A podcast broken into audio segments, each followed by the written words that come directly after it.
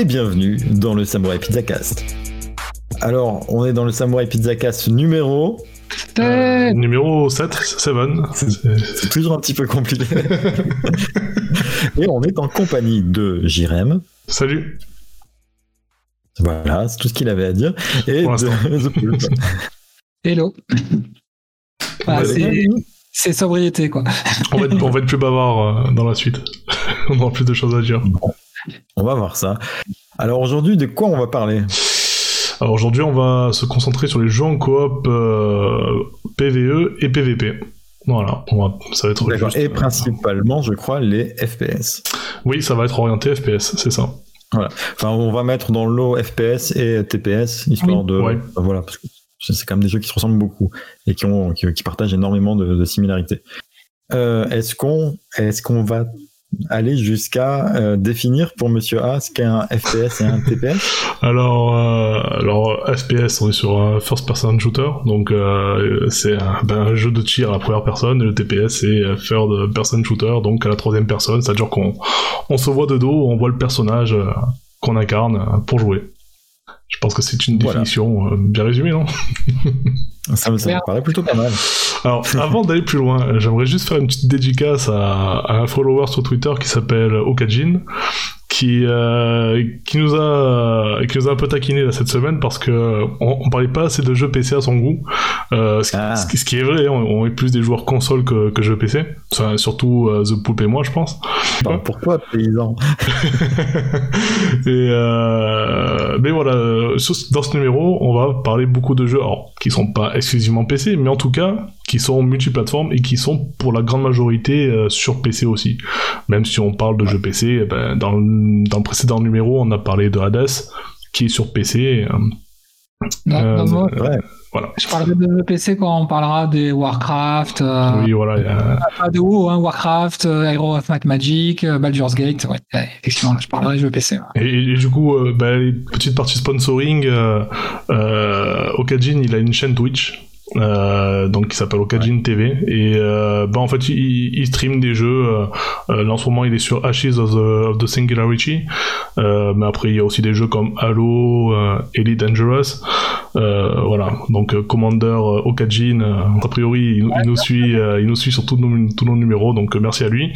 Et bon bah, s'il y en a- s'il y en a qui aiment bien un peu voilà regarder des jeux et qui sont intéressés par ce, ce que ce que lui propose de voir ben allez-y c'est Okajin TV et bon ben le, le sponsoring lui sera facturé 250 euros ça c'est euh, ça c'est la oui non oui, c'est- pas gratuit hein. 250 euros qui gagne bien sûr euh, avec ces vidéos. Hein. comme on a des millions de, de followers et, et d'auditeurs ben forcément euh, le prix est justifié Exactement. Euh, Ça veut dire qu'on va prendre notre retraite très vite, ça. Alors, Alors, du coup, euh, Si on peut repartir Ouais. sur, euh, ouais, sur le sujet, donc euh, on va peut-être commencer par définir ce que c'est que, que le PVE et le PVP. Donc le PVE, c'est ça vient de l'anglais Player versus Environment. Donc tout simplement on affronte des, des PNJ, donc des, euh, des personnages non contrôlés euh, par des joueurs.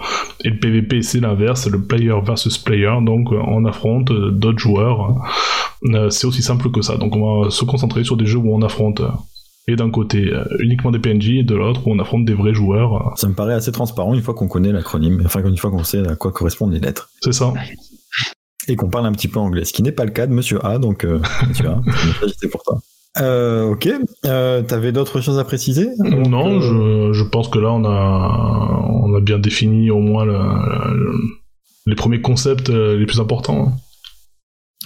Alors, euh, moi je tiens à préciser quand même qu'on va pas parler de tous les jeux qui, euh, qui, qui entrent dans ces cases parce qu'il y en a énormément. Mm. On, va essayer, on, a, on a essayé de trouver, de faire une sélection bah, de quelques exemples qui vont être assez parlants et euh, surtout des jeux auxquels on a la plupart du temps beaucoup joué. Mm. Euh, voilà, donc ça, ça, ça nous permet d'en parler, d'en parler bien. Généralement, du coup, dans un FPS en coop PVE, donc ce dont on parle maintenant. Donc, si on a bien suivi, si Monsieur A a bien suivi, ça veut dire un jeu de tir à la première personne coopératif contre l'environnement. On va généralement avoir un nombre de, de joueurs limité, un environnement qui va changer de manière un petit peu dynamique et aléatoire entre les parties, euh, sans pour autant changer tout tout. C'est-à-dire qu'en général, on va avoir une map euh, statique, mais euh, il y a des événements qui vont se dérouler, des objets, des récompenses des ennemis qui vont qu'on va y rencontrer, qui vont voir leur ordre, leur quantité, leur emplacement changer d'une partie à l'autre. Vous êtes d'accord avec moi C'est à peu près ce qu'on a vu sur, Ouais. sur le jeu. Voilà. Ouais, c'est ça. Euh, Bien c'est résumé. pas une règle absolue, mais euh, généralement, c'est un petit peu la, la recette qu'on utilise.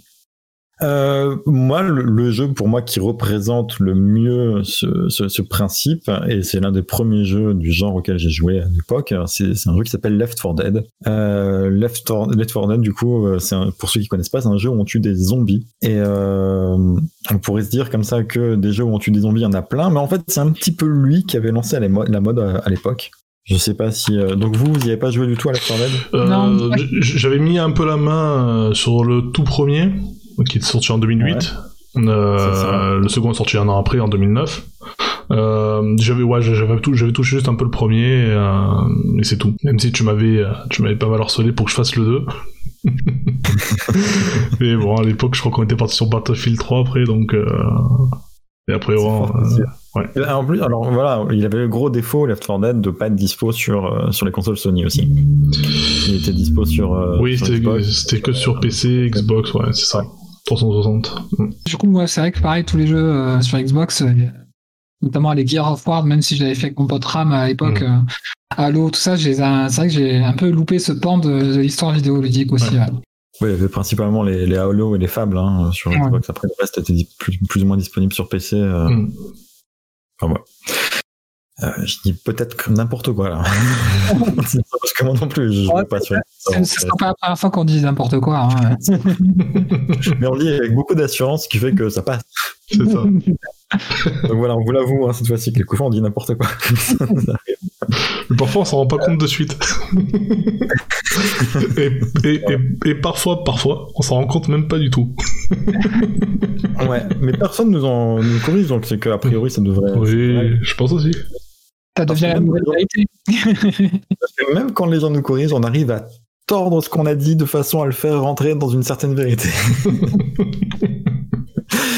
Bref, ouais, Left 4 Dead et donc Left 4 Dead 2 qui sont assez indissociables parce que bon, en fait, le 2 reprend euh, tous les tous les, les chapitres du 1 et en ajoute de, de nouveaux. Mm. Et simplement, il y a, on a une petite amélioration graphique, euh, quelques nouveaux ennemis et quelques nouveaux personnages, mais globalement, c'est une suite vraiment qui qui va, qui est, enfin, qui est en, ligne, en lignée directe du, du premier, quoi. Il n'y a pas, Mm. il y a pas de différence majeure entre les deux. Donc c'est un jeu qui nous met dans la peau de quatre survivants qui doivent en gros traverser une zone assez large pendant une apocalypse zombie pour atteindre un point d'extraction. Ça c'est le, le scénario en gros de, de chaque campagne. Euh, donc le, le jeu d'origine comprenait quatre campagnes qui étaient euh, divisées en cinq chapitres euh, chacune. Euh, ensuite il y en a eu bon voilà ensuite on a rajouté deux en en DLC gratuit. Et ensuite, bah, il y a Left 4 Dead 2 qui est sorti, qui a rajouté lui son lot de campagnes aussi, plus d'autres qui étaient disponibles gratuitement. En tout, ça fait 14 campagnes, plus les campagnes créées par euh, les utilisateurs euh, via le workshop. Euh, donc chaque campagne est, présentée comme un- une sorte de petit film, avec affiches et catchphrases et générique de fin, d'environ une heure, divisé, en, en cinq chapitres, qu'il faut jouer de bout à bout pour constituer une partie. Ce qui fait que lancer une partie de Left 4 Dead, c'est pas anodin. c'est quelque chose qui, qui, qui prend un petit peu de temps. On va, on, on sait qu'on est parti pour une heure en gros, Mm. et qu'on va partager une heure avec nos trois coéquipiers. Euh, dans ces euh, dans ces campagnes, on va traverser euh, tous les lieux communs, tous les tropes des, des, des, des films de, de zombies et d'horreur en général. On a de l'hôpital abandonné, du carnaval, du champ de maïs. Enfin, voilà, c'est des choses qu'on connaît, et surtout des tonnes de zombies à massacrer. Euh, donc oui, comme je disais, hein, 2008, euh, il n'y avait pas tant de jeux de zombies que ça en 2008, ça, ça, ça arrivait juste après. Donc je, pense qu'ils ont un petit peu initié cette, phase, cette mode du zombie qu'on a eu, qu'on a toujours, qui date d'une dizaine d'années maintenant, un petit peu plus même. Euh, alors, il y a des modes survie, des modes PVP, où des joueurs incarnent des survivants et d'autre côté, on a des joueurs qui incarnent des, des infectés un petit peu spéciaux. Mais c'est pas, c'est clairement pas le cœur du jeu. Le cœur du jeu, c'est euh, vraiment le, le côté PVE où on va essayer de, en équipe de 4, de traverser la zone et de survivre jusqu'au bout. On a des, donc, euh, on incarne chacun un, perso qui a sa propre personnalité, ses catchphrases, euh, qui a des lignes de dialogue contextuelles avec les autres, mais qui a pas vraiment de, y a, on n'a on n'a pas de différence au niveau gameplay, on n'a pas de différence entre les persos. Ils sont tous, ils ont tous les mêmes armes, même si bon, il y en a un qui peut avoir un flingue un petit peu différent quelquefois, mais ça sera principalement sur, sur son aspect. ouais, Enfin, à l'exception des personnages qui ont été ajoutés dans le 2, qui ont un flingue qui va faire plus de dégâts mais qui tire moins vite. Mais sinon, voilà, en gros, ils se déplacent à la même vitesse, ils ont le même nombre de vies. euh, Mm. tout- Enfin, les, les personnages sont complètement interchangeables. Par contre, ils ont une certaine personnalité. Et euh, au niveau du, de, de, de- au niveau de la narration, ça sera quelque chose, des, des petits morceaux de, de narration euh, morcelés euh, parse- parsemés euh, ça et là sur sur un tag, euh, sur euh, des, des éléments de décor qu'on va voir. Il n'y a pas vraiment d'histoire super importante en dehors du côté, euh, ben on est au point A, il faut aller au point B pour euh, reprendre un petit peu nos forces et faire ça cinq fois jusqu'à arriver au point d'extraction qui va nous permettre de, de, de survivre. Donc voilà, voilà pour pour l'idée générale de Hmm. de Left 4 Dead. Là où c'est un jeu, alors de prime abord, quand on commence une première partie de Left 4 Dead, on se dit bah oui, c'est forcément c'est un jeu de coop parce qu'on est on est quatre, mais c'est tout. En réalité, dans c'est- ça sera de plus en plus vrai à mesure qu'on augmente la difficulté du jeu. Il y a vraiment un besoin primordial de, communiquer, de et sur, enfin, de se déplacer en groupe, c'est-à-dire de de pas aller trop vite, de pas traîner trop derrière, de pas et de de, de, de bien euh, vérifier que les zones sont safe avant de s'engager dans des endroits où on peut pas dont, dont on peut pas revenir. Parce que dans euh, on est quatre, euh, on a pas mal de vie, on fait pas mal de dégâts, mais une équipe de quatre qui passe à trois, c'est une équipe de quatre qui passe très vite à zéro en fait. Euh, ça, ça- ça peut aller super vite en fait. Le, le- au niveau du game design, ce qu'on a les éléments qui nous font qui font qui font que ça fonctionne comme ça, c'est qu'on fait en permanence planer une menace euh, sur les joueurs qui est euh, au travers de zombies spéciaux qui ont le pouvoir d'immobiliser un joueur en un coup. Par exemple, il y en a un qui, peut, qui a une langue préhensile et qui peut attraper un joueur à distance, un autre qui peut lui sauter dessus, un autre qui peut le charger.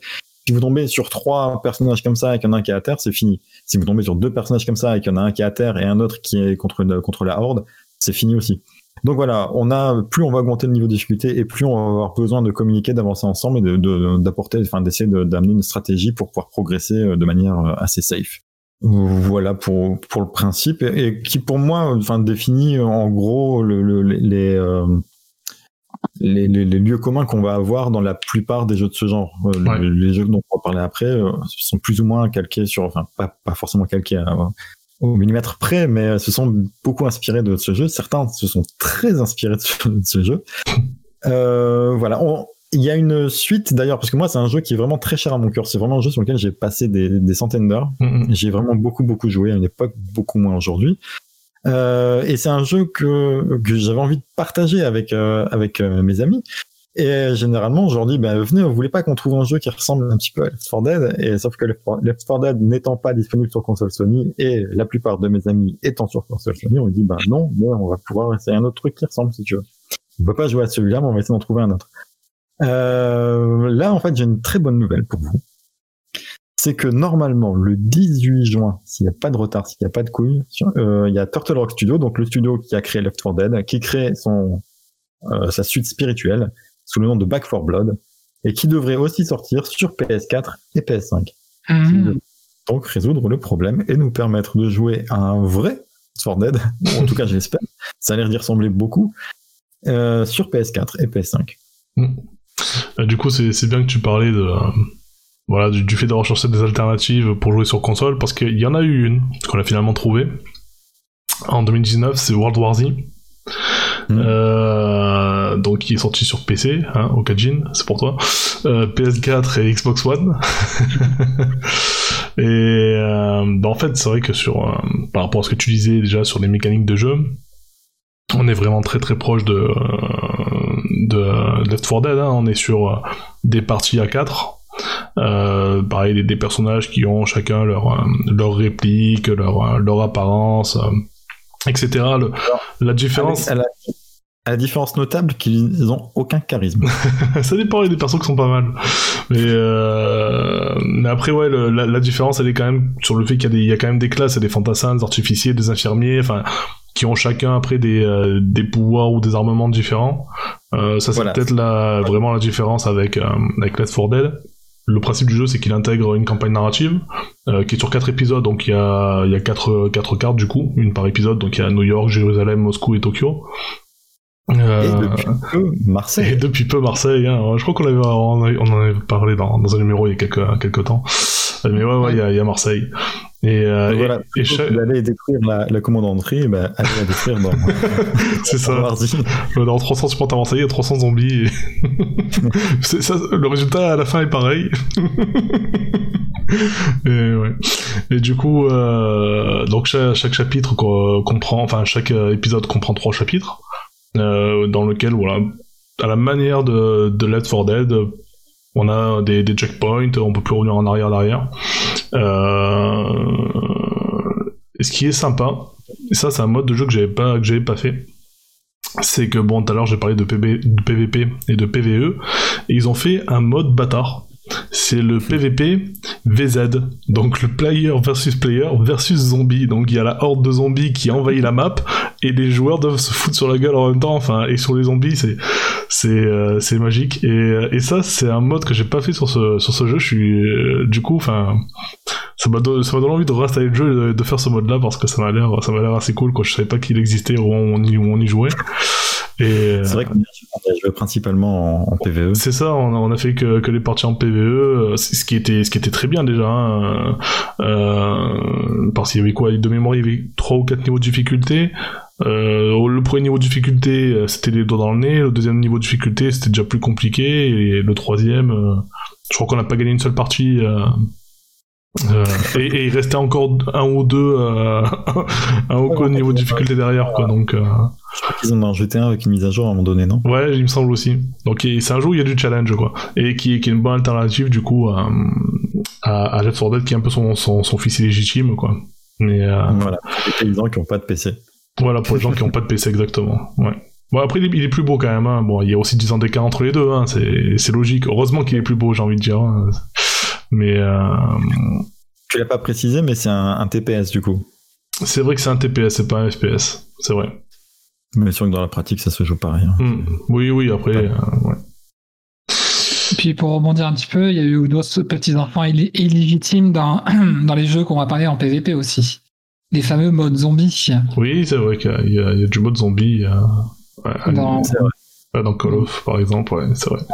Et, et du coup, effectivement, c'est pareil, c'est les petits bébés de Left 4 Dead. euh, moi, pour avoir un petit peu joué, donc euh, du coup, pour cette partie-là, c'est un peu le, le seul la seule chose qui pourrait s'en rapprocher. Si tu joues pas en, en coop, moi je sais que j'étais un très mauvais coéquipier, euh, du coup tout le monde mourait quoi. Oui, Oui. Il fallait qu'il me ranime toutes les 5, secondes parce que bah, forcément j'arrive pas à tirer sur la tête du zombie. euh, oui. si j'arrive pas à y tuer, euh, forcément ça, ça pose problème. C'est vrai que. C'est des jeux où, euh, ben, comme tu es en nombre de jours limité, euh, si, quand t'en as un de moins, t'as un quart de ta force de frappe en moins, c'est c'est compliqué. C'est vrai que dans, dans World War Z, tout comme dans Left 4 Dead, euh, dès que t'en avais un qui tombait à terre, euh, derrière c'était compliqué de remporter. Au, au tout premier niveau de difficulté, non, ça c'était largement jouable, mais déjà le, le niveau juste après, c'était beaucoup plus compliqué. dès que t'en avais un qui, Ouais. dès que t'avais un coéquipier qui, qui était qui était out quoi.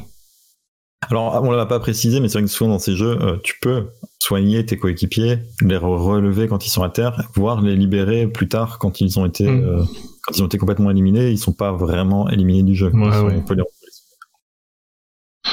Ouais. Euh, ouais. Alors, je voulais juste parler très très rapidement d'un jeu qui s'éloigne un petit peu de la formule parce qu'en fait, euh, tout à l'heure j'ai dit que souvent dans ces jeux, ben, on avait une carte qui restait euh, la même et euh, simplement c'est les objets et les ennemis qu'on va les rencontrer qui vont apparaître à différents endroits. Mhm. Donc par exemple, je sais pas moi, dans une rue où tu habituellement dans toutes tes parties il s'est rien passé, d'un seul coup tu as une horde plus un spécial plus euh, une, sulfateuse qui apparaît.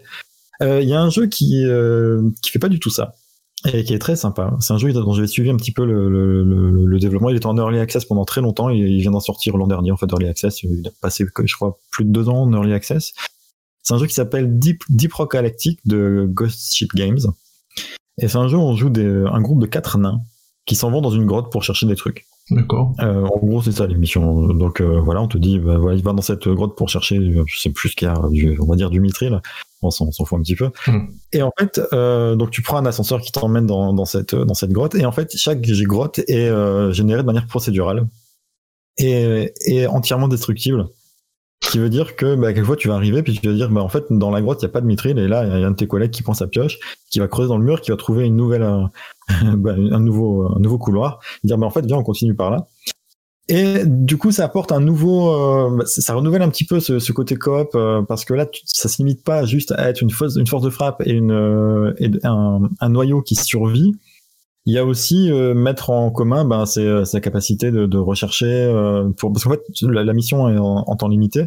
Et euh, généralement ben, si tu cherches tous au même endroit c'est euh, t'y arrives, jamais quoi. Parce que vraiment tu, tu peux creuser quelquefois enfin c'est ben, il y a ce mur là tu, ça, ça peut être enfin ça, ça peut être n'importe quel mur dans le- derrière lequel il y a un nouveau passage qui t'emmène vers un- vers une autre grotte et euh, là où il y a peut-être ce que tu cherches. Ouais. et c'est très très facile de se perdre dans ce jeu et de s'éloigner et d'avoir un groupe qui est très très éloigné. Donc contrairement aux autres jeux dont on a un petit peu parlé, où il faut vraiment très souvent rester euh, assez soudé et avoir un groupe qui se déplace euh, en meute. Là, au contraire, on va pouvoir se, on va devoir se séparer avec le risque de tomber bah, sur, sur, sur un groupe d'ennemis qui arrive et qui, euh, qui est assez, assez compliqué à gérer euh, quand tu es, quand t'es entièrement seul. Mm. Euh, on a aussi là du coup dans ce jeu ben, un petit peu à la World War Z on a de la spécialisation où ça va être c'est pas vraiment de la spécialisation d'armes ça va être plus des, euh, des objets tu vas avoir par exemple t'en as un qui a une tyrolienne donc qui va permettre de passer des gouffres euh, ce, ou ce genre de choses euh, t'en as un autre qui peut être une tourelle enfin voilà et euh, je trouve qu'il y a une ambiance un petit peu sympa. c'est toujours plus sympa les jeux avec les nains en fait je sais pas si vous avez remarqué mais vous Ouais. prenez un concept vous mettez des nains dedans c'est tout de suite tout de suite plus cool on pense bière on pense fête on pense Enfin, voilà. C'est- plus facile d'affronter l'adversité dans la peau d'un nain que dans la peau d'un elfe. Les elfes. Je, je suis tout à fait d'accord, euh, surtout, euh, on en reparlera d'ailleurs dans le Ramène ton jeu. Mhm. C'est vrai. Donc, bah, ça, c'était pour- un petit peu pour euh, euh, donner une idée de ce qu'on attendait d'un jeu coop en, en PVE. Euh, donc, effectivement, ça sera un jeu dont on va, on va, on va parler d'un de ces jeux-là un petit peu plus tard. Et il y a plein de jeux, en fait, qui- dont on n'a pas parlé, qui vont euh, plus ou moins euh, décliner cette formule. Il y a des jeux comme euh, Dead Island. Euh, euh, je sais pas si vous l'aviez fait, celui-là. Ah, Dead Ouais. Island, moi, j'avais- fait quelques, quelques dizaines d'heures, enfin, un peu moins d'une dizaine d'heures. Après, il y a pas mal. Hein? Ça avait beaucoup plu. Ouais, c'était assez sympa, ouais. Euh, réussi, ouais. ouais. Ouais. Il y a, il y a- plein, en fait, il y a- après, il y a beaucoup, beaucoup de jeux qui sont de la coop, qui sont du PVE et qui sont euh, en, en vision à la première personne, mais qui sont plus des survival. Et euh, je sais pas si vous en avez fait. Moi, j'en ai, j'ai pas beaucoup joué à ces jeux-là. Des, des, euh, je sais pas si c'est des, des jeux comme euh, Seven Days to Die, euh, Rust, For- The Forest, des trucs comme ça. Je, vois, je, je vois ce que ce que c'est. Ouais, non, non, j'ai j'ai pas joué. D'accord. Ah, Bon, non, bah, voilà. Pourquoi on n'en Ouais. parle pas Mais on sait qu'ils existent. Euh, bah, voilà, je sais pas, est-ce que vous pensez qu'on a une bonne idée de ce que, de ce que ça représente, un jeu en coop en PvE oui, oui. Et donc on va pouvoir passer.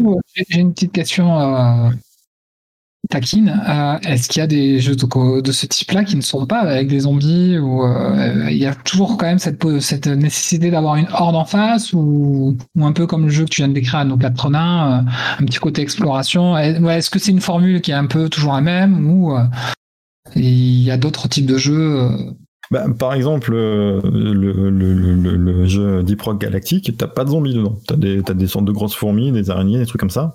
Mais ça reste la horde. Je pense que ça reste un élément qui est très Ouais. facile à utiliser pour, pour submerger un petit peu, euh, faire monter un petit peu le stress chez les joueurs. Et euh, c'est aussi ce qui est très jouissif dans ces jeux, en fait, hein, d'arriver et de se dire, bon, bah voilà, en face de moi, j'ai un mur d'ennemis et il va falloir que je me creuse un chemin à l'intérieur. C'est quand même très très cool. Mhm. Euh, après, est-ce qu'il existe? Oui, après, bah, je sais pas, j'ai joué à un jeu qui est pas vraiment FPS, euh, qui est très très cool aussi, qui s'appelle Sea of Thieves. Je sais pas si vous en avez entendu parler de ce jeu. Mm. Euh, où en gros tu joues des, des pirates. Et Ah, euh, oui, oui. voilà, donc c'est un open world complet hein, où euh, t'es un, un pirate et tu fais ta tu fais ta vie de pirate quoi. Tu vas creuser des trésors, tu vas bon alors il y a quelques squelettes de temps en temps mais c'est genre trois ou quatre. C'est rarement c'est rarement une armée de squelettes. Enfin j'ai j'ai pas vu ça en tout cas. Euh, donc tu vois, tu vas tu vas creuser, tu vas chercher des, des trésors, tu vas tu vas te faire attaquer par des poulpes géants, des kraken, par des, des requins géants, et aussi, comme c'est un, monde où- enfin, complètement ouvert, tu vas pouvoir, euh, au hasard des rencontres, te, te retrouver face à un bateau ennemi, et devoir les affronter. Donc, tu as, aussi du PVP dedans. D'accord. Donc, c'est en vue première personne, mais c'est pas vraiment un FPS dans la mesure où, bah oui, tu peux avoir un fusil ou un pistolet, mais euh, c'est clairement pas l'arme que tu vas utiliser en permanence. Et, enfin, tu vas pas passer ton temps à tirer, quoi. Tu vas passer ton temps à naviguer, euh, à manipuler ton bateau, enfin, à piloter ton bateau. Euh, là aussi le, côté coop il est complètement intégré euh, de, partout. Tu, tu prends un gros bateau qui permet d'accueillir quatre personnes, euh, tu peux pas, tu peux pas le, manœuvrer tout seul. En fait, c'est, super compliqué. Il faut monter les voiles, baisser les voiles. Je, je connais pas du tout les termes hein, de, navigation, mais voilà. Ne serait-ce que tu as la carte sur laquelle tu vois où est ton bateau dans le monde elle est à l'étage du dessous. Donc, en gros, tu dois avoir un mec qui est en bas et qui te crie Non, mais voilà, vire à bâbord euh, et, je trouve que l'expérience est super immersive et c'est vraiment un jeu qui est très très sympa. la raison pour laquelle je joue pas à ce jeu, c'est qu'il est peuplé d'enfants de 10 ans. Et donc, bah, alors j'imagine que non, j'imagine qu'il n'y a pas que ça dedans, mais à chaque fois que j'ai joué, en fait, en tout cas, je me suis retrouvé avec des, vraiment des enfants. Et bah, c'est assez rigolo, 5 euh, minutes, les gens qui montent dans les canons, qui se projettent, qui se font projeter euh, sur une île au loin et qui, euh, il faut aller les rechercher. Mais ça saoule très vite aussi. Par contre, alors, vite fait, il m'est arrivé un truc assez extraordinaire dans ce jeu.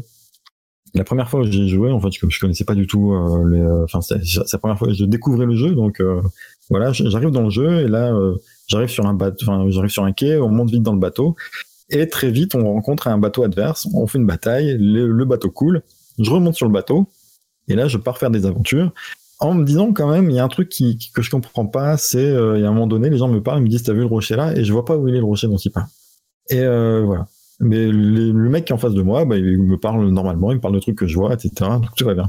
Jusqu'à un moment donné où il m'énerve, le gars, je sais plus pourquoi, et je lui tire une balle dessus comme ça pour, rigoler. Et là, je vois que je peux lui faire des dégâts. Et là, je vois que son nom apparaît en rouge et qu'en fait, je suis pas sur le bon bateau et que ça faisait genre 3 heures que je faisais des aventures, je cherchais des coffres, je, je validais aucune quête, hein, mais je comprenais pas comment ça marchait, donc je m'en foutais un petit peu. Et en fait, j'ai euh, pendant, peut-être pas trois heures, mais pendant une bonne heure, euh, une heure et demie, j'ai joué avec une équipe qui était pas la mienne. Du coup, j'entendais mon équipe en fait dans le dans le micro euh, à distance, et j'entendais les autres qui étaient là avec le, le, chat de proximité, quoi. Et le truc, c'est que personne s'en est rendu compte. En fait, il n'y avait pas que moi. Eux non plus. Il y a un moment donné, quand j'ai commencé, parce que je me suis rendu compte que je pouvais en blesser un, je me suis dit, bah, je vais tuer tout le monde.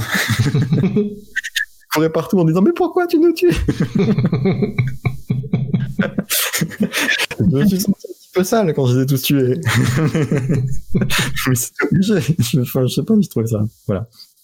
Donc voilà, c'est pas vraiment un FPS dans le sens où on va pas, c'est pas un jeu de tir, mais euh, en, tout cas, en vue à la première personne, en jeu en coop, avec euh, avec une partie de PVP aussi. Euh, sea of Thieves, ça peut être très très cool. Après, j'ai pas joué plus que ça parce que ben, pour le problème que j'ai souligné un petit peu avant. Euh, donc, est-ce qu'on passe à la deuxième partie qui concerne du coup les jeux en coop en PVP Allez, c'est parti. Donc, qu'est-ce qu'un jeu en coop en PVP Parce que, oula, pardon. A priori, on pourrait se dire que tous les jeux en PvP qui jouent en équipe sont des jeux coop, puisque ben, on fait tous partie de la même équipe et que donc on est obligé de coopérer pour, euh, pour atteindre la victoire. Mais je suis pas d'accord avec ça. Bah non, non, malheureusement, on n'est pas dans un monde de bisounours, donc euh, ça fonctionne pas. Il y a très peu de jeux en fait au final qui fonctionnent vraiment comme ça. Quoi. C'est ça. Et comme on aime bien, nous, dans le Samurai Pizza Cast, redéfinir les genres, on l'a déjà souligné plusieurs fois, on va donner un genre aujourd'hui. On va limiter les, les règles d'un genre qui est le jeu de, le jeu de PVP en coop, ou le jeu coop en PVP. Avec un exemple qui me semble être l'exemple parfait pour parler de ça, qui est Overwatch. Euh, donc Overwatch, c'est un jeu que tout le monde connaît parce que tout simplement c'est le meilleur jeu. On est d'accord C'est le meilleur FPS de coop voilà. Jusque-là, pour l'instant, c'est le seul dans notre définition. Donc, oui, dans notre définition. Ouais, il y Evolve qui pourrait rentrer dans ça aussi, quoi.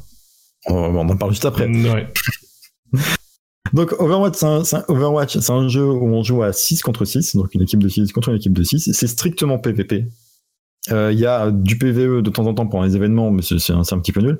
Dans Overwatch 2, qui devait sortir cette année et qui sortira l'année prochaine, il y aura un peu plus de PVE apparemment.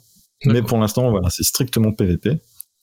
Euh, c'est voilà, les joueurs euh, se partagent des rôles qu'on a plutôt l'habitude de voir dans des RPG habituellement, c'est-à-dire des tanks, des healers et des damage dealers, des DPS. Mm. Euh, donc euh, DPS, damage dealers, ça veut dire même chose, ça veut dire des gens qui font des dégâts. Voilà, pour Monsieur A. Hein. Avant, il y avait une quatrième classe, mais ils l'ont, ils l'ont supprimée parce qu'elle avait pas vraiment, pas vraiment de sens. C'était la classe de défenseur, je crois, c'est ça? Ouais, je crois que c'est un truc dans le genre. Voilà. Maintenant, c'est devenu des DPS tous, parce qu'ils font ils tous des dégâts en fait. Alors, ce qui fait que pour moi, je mets Overwatch dans un dans la coop, contrairement à d'autres jeux, parce que des, des FPS où on joue en équipe, il y en a des, il y en a des millions. hein. Ouais. Le contre-exemple parfait, c'est Battlefield. Battlefield, t'es 32 contre 32, maintenant tu vas être même encore plus dans le prochain. Euh, Il y a un joueur qui se déco, ça change rien. Carrément. Euh, Il y a 5 joueurs qui se déco, ça peut aussi ne rien changer. Je sais pas si tu te souviens, quand on était, quelquefois on était à 2, on était deux sur le point. Ah oui, sur, sur Ouais. Battlefield 3 ou 4, euh, on, on gagnait les parties à nous deux parce qu'il y avait, euh, sur l'équipe de 20, t'avais euh, t'avais 15 snipers et, et voilà quoi. Voilà, on avait 15, cinq- 15, 15 snipers avec nous, euh, 3 AFK, et nous, moi, j'étais, toi, t'étais là, tu, tu, tu faisais des dégâts comme un porc, moi, je te soignais comme un porc. C'est ça. Et il fallait capturer des Et, points, c'est ça le truc, c'est que c'était même pas juste du deathmatch, c'était euh, capturer des points le, le truc quoi. Donc euh, si on les capturait pas, on perdait la partie quoi. Et, Voilà, et les donc- types cherchaient pas à capturer, ils- juste ils cherchaient à faire des kills comme un deathmatch. Euh, ce qui est ce qui est débile à chaque fois, ça nous, ça nous révoltait. Et ouais, Mais- que c'était la façon de jouer, puisqu'on gagnait quand même. c'est ça. on, on- on faisait 4 fois moins de kills qu'eux, mais comme on gagnait les points, on avait plus, on était mieux classé à la fin euh, que les types qui avaient euh, 20, 30, Le classement, euh, 30 kills. C'était nos deux noms, et après, très très loin, troisième de la partie. C'est ça. C'est ça. Et euh, donc voilà. Alors, ça, ça- ça va devenir de moins en moins possible à mesure que le nombre de joueurs euh, dans une partie augmente, hein, Ouais. d'être deux, de, de, de, de- de pouvoir porter une partie à deux. Ça. Mais en gros, voilà, tu peux avoir, tu peux avoir un bon tiers des joueurs qui font n'importe quoi dans Battlefield. Si Mhm. les deux tiers, euh, voilà, ça, c'est, pas important en fait les gens, la façon dont ils jouent. Ce qui est important, c'est que globalement ton équipe tue un peu plus d'ennemis que l'adversaire. Oui. Ça va donner un avantage. Si jamais, euh, enfin voilà, si, si- si jamais, ne serait-ce que bah, dans du deathmatch par exemple, euh, voilà, tu prends du deathmatch, le principe c'est de tuer plus d'ennemis que l'adversaire Mm. que tu sois un sniper placé au fond et t'attends juste qu'un ennemi qui passe et puis t'en tues un toutes les, toutes les 30 secondes, ou que tu partes à la, en avant et que tu balances des grenades, ou- l'important, on s'en bat les couilles, tu fais ce que tu veux, tu joues ta, tu fais ta vie en fait. C'est ça. C'est un L'important, c'est qu'à la fin, t'as un, un ratio comptable qui soit, t'as été tué autant de fois et euh, t'as tué autant de fois. Ce qu'on appelle le kill death ratio, donc le ratio Mm. de mort, euh, enfin, euh, tué, euh, tué. Comment on traduit kill death pour que ça mette, pour que ça donne du sens en français, je sais pas. Euh, ouais, euh, Là. assassiné et, euh, et euh, merde, ouais, mort et le nombre de morts, le nombre d'assassins, je sais pas. Nombre de meurtres et nombre de morts. Ouais, voilà, nombre de meurtres, et nombre Voilà. de morts, ça me paraît bien. ouais. Et c'est- la principale métrique qu'on utilise pour jauger la, de la, valeur d'un joueur dans, Mhm. dans, dans ces types de jeux, dans, dans, dans un Call of Duty ou dans un Battlefield ou autre. On va dire, bah, lui, il a un kill death ratio, euh, de, il en a tué 20 et il est mort deux fois. C'est un très bon joueur. Mm, mm, Dans, dans Overwatch, on s'en bat les couilles de ça. En fait. mm. Ouais, Euh, alors déjà, il y a un principe, c'est que 5 kills seuls, tu les fais pas dans Overwatch. À moins d'arriver contre des gens qui viennent, qui viennent de commencer à jouer et Oui, euh, toi, voilà. Mais normalement, on a un système de classement qui empêche ça. Moi, je sais, Mm. quand je suis passé sur euh, de console à PC, euh, même si j'avais du mal euh, à me remettre à trouver mes réflexes avec la souris et le clavier, clairement, dans mes 10 premières parties de classement, j'ai poutré des équipes complètes avec mon personnage seul. Quoi. Enfin, c'était... Mm. Mais parce que j'étais j'étais un niveau diamant sur sur console qui arrivait contre des niveaux contre des niveaux silver en sur sur PC et euh, très vite au bout de mes 10 parties je me suis retrouvé en platine donc euh, enfin je veux dire c'était simplement parce qu'il y avait un, un fossé énorme entre moi et les joueurs que j'affrontais pendant mes 10 premières parties et ça s'est très vite régulé oui, oui. euh, donc voilà, dans, dans Overwatch, donc, je trouve, et dans, dans les jeux coop, c'est pas significativement plus facile de gagner si tu as des skills mécaniques que tes adversaires. C'est pas ça qui va faire la différence. Tu peux avoir une équipe avec des gens qui visent mieux, qui enchaînent plus efficacement les aptitudes spéciales de leur perso, etc., qui font plus de kills. Euh, mais si jamais tu, tu joues dans ton, dans, dans ton coin, en faisant ton truc sans parler à personne, Mm, mm. bah, tu vas perdre contre une équipe qui a à peu près, tu vas systématiquement, hein, et c'est sûr, c'est c'est 100%, tu vas systématiquement perdre contre une équipe qui a le même classement que toi, même s'ils ont une, une moins bonne visée, même si euh, euh, ils sont mécaniquement moins efficaces, s'ils communiquent, s'ils coopèrent, systématiquement ils vont gagner. Ouais, ouais. Mais c'est une règle, c'est 100%. Bon, c'est 99%. Oui, oui, parce que ça, ça nous arrivait de, de, de tomber sur des parties Overwatch où, où toi et moi on essayait pareil de, de, de faire avancer les points et, et d'avoir des gars qui restaient euh, derrière, euh, et qui s'en battaient les couilles, qui cherchaient qu'à faire des kills. Ça nous est déjà arrivé. Et, Et qui- on, on a perdu beaucoup de parties comme ça, mais on a, ça nous est quand même arrivé d'en sauver, quoi. Ça, ça arrive. Voilà, mais quand tu joues avec, euh, tu, tu joues avec une équipe qui communique à fond, bah, même si jamais tu rates un coup sur deux, Oui. euh, le fait que tu vas pouvoir en faire deux fois plus parce que tu vas survivre, parce que tu as un bon heal, parce que tu as un tank qui te protège, ben ça va te permettre de Euh, gagner. En général, si tu joues bien, oui, es quand même pas garanti, mais en tout cas, si tu as une équipe en face qui, qui coopère moins, euh, t'as de grandes chances de l'emporter si de ton côté, il y a, il y a un jeu d'équipe qui est plus développé, ouais, ça c'est sûr. Complètement, parce que en fait, la, la, la ressource la plus importante d'Overwatch, c'est pas les vies. Mm, Tu mm. peux mourir 20 fois d'affilée et quand même faire avancer ton équipe. Oui. Et tu peux faire, tu peux euh, faire une partie complète sans tuer personne et quand même faire avancer ton équipe. Mm. Combien de fois j'ai sacrifié mon Reinhardt, quoi, pour qu'on. pour le... Combien de fois tu m'as vu euh, me jeter à l'assaut et, taper tout le monde pour débloquer un point et me sacrifier euh. Et oui, parce Mais- qu'en fait, voilà. Mais après, justement, c'est- mon sacrifice, derrière, il aurait été à chaque fois inutile si toi et les autres coéquipiers, vous aviez pas suivi. Euh, si vous avez Voilà. juste fait du kill pour faire du kill, euh, mon sac- mes sacrifices auraient servi à rien. Mais quand je, je me sacrifiais, mais vous derrière, vous prenez, vous prenez l'opportunité qu'il y avait à prendre euh, pour débloquer le point, euh, ça, ça allait, quoi. C'était, ça faisait partie du jeu d'équipe que, euh, voilà, qu'on mettait en place, quoi. C'est exactement là où je veux en venir, parce qu'en fait, la, la ressource la plus importante d'Overwatch, c'est le temps. Mm. Tu t'es en permanence. En fait, tu te bats contre la montre plus que contre le euh, contre l'adversaire, quasiment. Mm, mm. Ce qui fait que, effectivement, un joueur qui va se sacrifier sur le point pour faire une percée, mais qui est suivi par toute son équipe, ça peut faire gagner du temps où tu vas prendre le point, tu vas la, tu vas l'avoir, tu vas engranger des, des pourcentages de, de prise de points et ça va, ça va faire progresser ton équipe vers la victoire. Un mec qui vient et qui va faire 3 kills, qui va repartir et qui va, qui va mourir, enfin, qui- même, voilà, même si t'es un, un super Genji, donc Genji c'est un DPS, Ouais. T'arrives, et t'arrives à tuer trois personnes tout seul.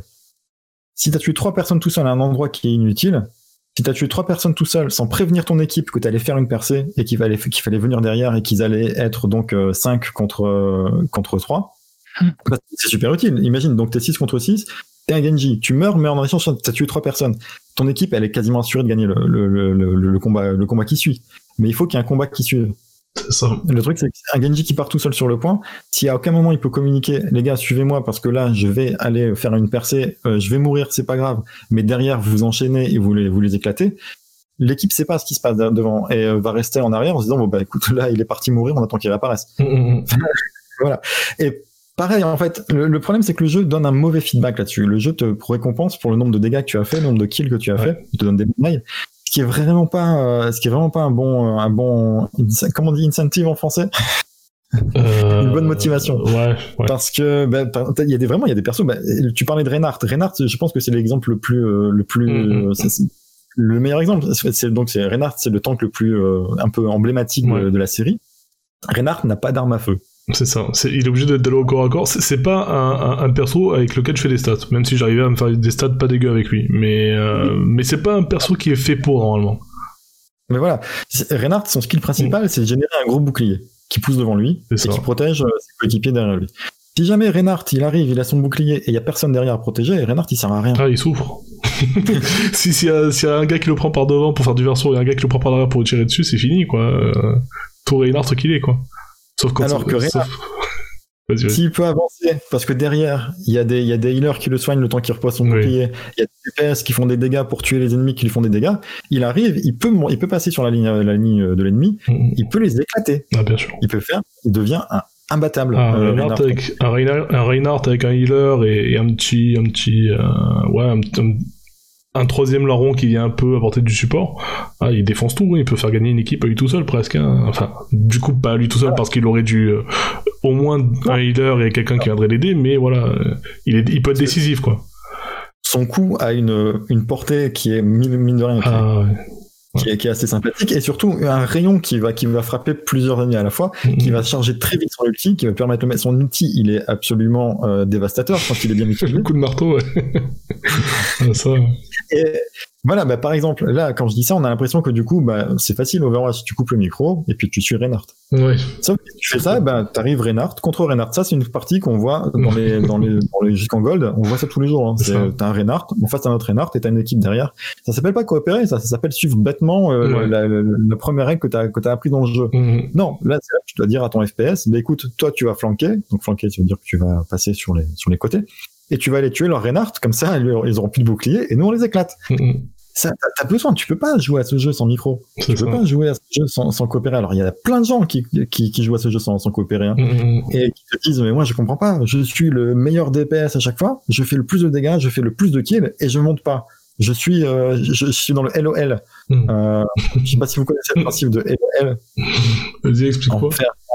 Enfer, Hello. Euh, c'est- L'Elo, c'est c'est quelque chose que tu dois connaître, euh, The Pulp. Ah, c'est pour les échecs. hein. C'est ça, ça vient des échecs. Ouais. Tu, tu peux nous expliquer vite fait ou?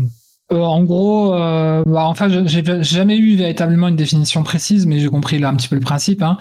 Euh, c'est une sorte de classement en fonction de, des capacités aux échecs. Donc, en général, quand tu es un grand maître, tu tournes autour de 2000 Elo. Et euh, quand tu es débutant, c'est plutôt aux alentours de 1200, voire inférieur. Quoi. Et euh, en gros, euh, un peu comme, des, comme tu expliquais sur, euh, sur les, euh, les aménagements de partie, c'est-à-dire que du coup, tu vas rencontrer des joueurs de ton niveau, ils vont les classer enfin, effectivement en fonction des lots. Dans les tournois, tu fais des tournois entre deux, deux catégories des lots. C'est-à-dire, tu vas pas jouer, euh, tu vas pas jouer contre des grands maîtres si tu es à 1200 Elo. Oui, oui. ben voilà, c'est ça. Donc l'idée c'est que en gros, euh, imaginons que tu as, 2000 Elo, euh, ben, c'est- tu vas, tu as 50% de chance de battre quelqu'un, une autre équipe qui a 2000 Elo. Mhm. Alors que Et si. T'as 2050 et qu'ils ont 2000, eux ils ont 2000, bah t'as plus de chances de gagner contre eux. Et euh, enfin voilà, en gros, hein, je- c'est l'idée quoi. C'est de pouvoir faire rencontrer des, des équipes ou des gens. Enfin, du coup, il n'y a pas d'équipe aux échecs. Là, je, je reviens Oui. sur Overwatch, mais vous l'avez compris. Euh, L'idée, c'est de permettre aux gens de se rencontrer entre, entre niveaux. Et donc, il y a des gens qui disent, mais non, mais moi, je comprends pas. Euh, comment ça se fait que je suis classé Gold? Alors que, euh, parce que donc, dans Overwatch, du coup, ça s'appelle le SR pour skill rank, et c'est le même principe. Et c'est simplement, c'est un, un, un- un score qui est euh, calculé sur tes victoires et tes défaites. À chaque fois que tu vas gagner, tu vas monter un petit peu. À chaque fois que tu vas perdre, tu vas baisser un petit peu. Donc, c'est juste ça, en fait. La seule métrique qui est importante dans Overwatch, c'est est-ce que tu gagnes. Et la façon de gagner dans Overwatch, c'est pas en faisant des, c'est pas en disant, ben moi, je comprends pas, je suis gold alors que je fais plus de dégâts que, que la plupart des DPS que, que j'ai croisés. On s'en bat les couilles, en fait. Si tu fais des dégâts mais qui servent à rien, euh, ben tu, tu fais pas avancer ton équipe. Et si tu fais pas avancer ton équipe, tu perds. Et si tu perds, tu perds des SR. Et donc, tu, tu descends. Et, Et, euh, donc, euh, bon, euh, je- voilà. si, si je peux apporter un petit complément, il y a, il y a une autre mécanique, en tout cas un autre aspect qui est important dans Overwatch, en tout cas à toi de me confirmer hein, si tu es d'accord avec ça ou pas, euh, mais c'est le fait de maîtriser plusieurs classes. Ça aussi, ça fait partie indirectement du jeu en équipe, parce que tu vas aussi t'adapter à, tes- à tes, coéquipiers, et bon, moi, pour moi, on a évoqué le Reinhardt, euh, mais à côté de ça, je sais jouer à Lucho, je savais jouer Farah, je savais jouer Soldat, qui était, euh, voilà, pour un, c'est un healer, les deux autres, c'était des attaquants. Pour toi, tu étais aussi ben, sur, comment elle s'appelle, Symmetra, tu étais sur Ange, non, elle s'appelle comment elle déjà euh, J'ai un trou. ouais, c'est ça. Enfin, moi, Ouais, moi, j'ai fait tous les corps. Moi, je suis, ce genre de, de, de prostituée du, du. Il y avait, il y avait aussi euh, la russe, là, tu l'adorais celle-ci, j'ai plus son nom en tête. Zaya, ouais. Euh, Enfin voilà, on, on- toi comme moi, on maîtrisait plusieurs classes et, et en général, les, les joueurs qui étaient assez bons cop qu'on qu'on rencontrait dans nos parties, c'était des gens aussi qui maîtrisaient plusieurs classes, plusieurs persos. euh, Et ça, c'était hyper important parce que du coup, ça pouvait un peu varier les tactiques euh, parce que vu que chaque personnage a, a ses qualités et faiblesses, selon les parties et selon l'adversaire que tu as en face de toi, la composition d'équipe que tu as en face de toi, tu dois aussi t'adapter et changer, toi, euh, les personnages avec lesquels tu vas jouer. Donc il y a cet aspect-là qui est hyper important dans Overwatch. C'est, effectivement. En fait, j'en étais quasiment là. D'accord, ok, excuse-moi. Des rangs. Parce que c'est vrai que j'en ai parlé de manière un peu anecdotique en disant qu'il y a plusieurs classes, mais en fait, il faut savoir que chaque personnage dans Overwatch se joue euh, de manière considérablement différente. Mm. Et ça a posé des problèmes parce que, euh, comme c'est un FPS, la plupart des gens veulent jouer comme un FPS, c'est-à-dire faire des dégâts, tuer des ennemis. Et euh, ce qui fait que les compos d'équipe, euh, pendant très longtemps, ça a été un petit peu compliqué quand on arrivait avec des joueurs qu'on connaissait pas, euh, parce qu'en fait, bah, tout le monde se jetait sur les DPS et on arrivait dans des équipes où il y avait euh, 4 DPS et euh, il y avait toi en tank et moi en healer. C'était compliqué. C'est tellement, tellement, problématique qu'en fait Blizzard euh, a décidé à un moment donné de dire bah en fait non, tant pis, mais les gars vous faites tellement n'importe quoi que là on va vous on va vous bloquer la possibilité de faire la compo que vous voulez ce sera du 2-2-2 partout maintenant, tout le temps. Mmh. C'est deux healers, deux tanks et deux DPS. Alors, ça s'est un peu assoupli depuis. Hein. Maintenant, on a à nouveau, on a le choix. En fait, il y a deux classements différents. Un classement où on va jouer en, en composition libre et un classement où on va jouer en composition donc 2-2-2. Mais oui, et c'était c'était très problématique parce qu'il y a eu des périodes intermédiaires où euh, on pouvait. Alors maintenant, en fait, on a une queue différente pour chaque euh, pour chaque rôle. C'est-à-dire qu'on peut dire, bah moi, je veux jouer healer quoi qu'il arrive, ou moi, je veux jouer DPS quoi qu'il arrive. Donc avec des temps d'attente différents parce que ouais. forcément, il y a plus de, de gens qui cherchent jouer DPS, donc il faut attendre jusqu'à 10 minutes, alors que healer, généralement en 30 secondes, on trouve une partie. Mais euh, parce qu'au tout début, quand ils ont imposé les, le nombre de rôles, ben, on avait des gens qui arrivaient qui disaient bah moi je veux jouer DPS mais le DPS était déjà pris. Il y avait déjà deux DPS dans l'équipe donc ils pouvaient pas. Et c'est des gens qui savaient pas du tout jouer euh, healer ou tank qui, qui, avaient, qui pensaient parce qu'ils se disaient bah en fait il suffit de faire des dégâts avec un autre euh, skill set. Sauf qu'en fait non donc t'arrives dans des parties où bah t'étais euh, c'était une partie une, une, équipe qui était censée être euh, diamant par exemple. Et dedans bah les healers c'était des healers qui avaient jamais healé et qui étaient des, des healers silver ou gold donc qui avaient une idée du qui savait pas comment le parce qu'en fait tu fais pas du tout attention à la même chose quand tu quand t'es healer ou quand t'es Mhm. DPS dans, dans sur les situations par exemple il y a un ennemi qui sort un ulti euh, ben le temps qui va essayer de, de mitiger les dégâts au maximum pour son équipe euh, le, le, le healer en général il va essayer de se barrer parce que c'est une cible privilégiée et Mhm. assez fragile et euh, le DPS par contre lui il va essayer de tuer l'autre ennemi avant qu'il ait le temps d'accomplir son de, de, de, de compléter enfin de finir son, son ulti et de le déclencher quoi donc tu vas pas euh, regarder aux mêmes endroits, tu vas pas viser, tu vas pas viser les mêmes les mêmes objectifs, tu vas pas. C'est c'est c'est c'est une autre logique. hein. C'est Mhm. c'est quelque chose qui est complètement différemment. Et même entre personnages, entre deux tanks, ça n'a, enfin ça n'a rien à voir. Enfin, est-ce que tu as un bouclier et t'arrives et tu le poses devant toi et t'avances avec? Est-ce que tu peux poser un, un bouclier à un endroit stratégique et il bougera pas pendant plusieurs secondes et donc euh, ça, ça veut dire que tu es coincé à cet endroit-là? Enfin, tu tu réfléchis pas de la même manière, tu te déplaces pas pareil, tu te positionnes pas pareil, tu vises pas les mêmes ennemis. Donc euh, effectivement, c'était très problématique d'avoir euh, des joueurs qui arrivaient, qui étaient frustrés et qui, qui étaient obligés de jouer un rôle qu'ils maîtrisaient pas et euh, qui n'avaient pas envie de jouer en plus surtout. Enfin voilà, c'était marrant pour pour personne. Donc là, la solution aujourd'hui, c'est de dire bah tu fais la queue pour le rôle que tu veux jouer. Et donc, t'attendras plus ou moins longtemps, et tu, voilà, ce qui est à peu près satisfaisant pour, pour tout le monde. Ouais. En, en fait, Euh, ouais. j'avais- un autre jeu, effectivement, je sais pas, du coup, un jeu PC pour faire plaisir à, à notre auditeur préféré. euh, avec lequel je jouais avec des potes, euh, justement un grand fan d'Overwatch, hein, spécial dédicace à Rémi. Euh, et du coup, euh, et aussi en tant qu'affaire, hein, Nicolo et, et Guillaume, on jouait à DOD, à Day of Defeat, je sais Ouais. pas si vous connaissez ce jeu. Ouais, c'était un mode de Counter-Strike de mémoire. C'était ça? C'est ça. Ouais. Et, et je trouve que dans ce que tu dis, un... ça, reprend effectivement cette mécanique de coopération. C'est-à-dire que le but, tu devais crever 45 fois dans ce jeu. Moi, j'étais une cave comme dans tous les FPS. euh, Mais pour le coup, je m'éclatais vraiment dans ce jeu parce que des fois, en fait, euh, bah, je me sacrifiais juste pour prendre un drapeau, euh, pour faire avancer euh, euh, euh, l'armée sur laquelle je représentais, parce qu'effectivement, ce DOD, c'est soit tu jouais euh, l'Axe, soit tu jouais l'Alliance, euh, euh, si je dis pas de bêtises.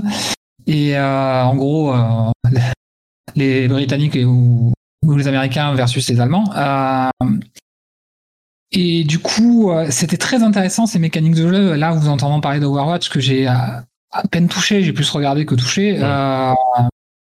Bah écoute, je trouve que cet aspect stratégie, euh, bah, on le retrouve pas euh, dans les Call of justement, donc j'ai Mm. beaucoup plus joué euh, de par ailleurs. Et, et, je pense que c'est ça en fait qui fait l'intérêt majeur du jeu, au- au-delà de son aspect graphique. euh, et donc voilà, je trouve ça intéressant. euh, du coup, c'est vrai qu'il y a vraiment un aspect équipe qui est, qui est vraiment important. euh, la, Voilà, différence, ouais, la différence, c'est que dans un Call of, effectivement, si on a un tueur dans l'équipe, effectivement, peu importe le mode de jeu, si c'est un tueur, il va vraiment donner un avantage monstrueux à son équipe. Quoi. Voilà.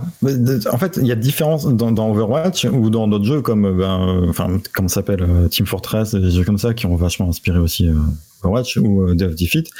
Tu peux contribuer de différentes manières.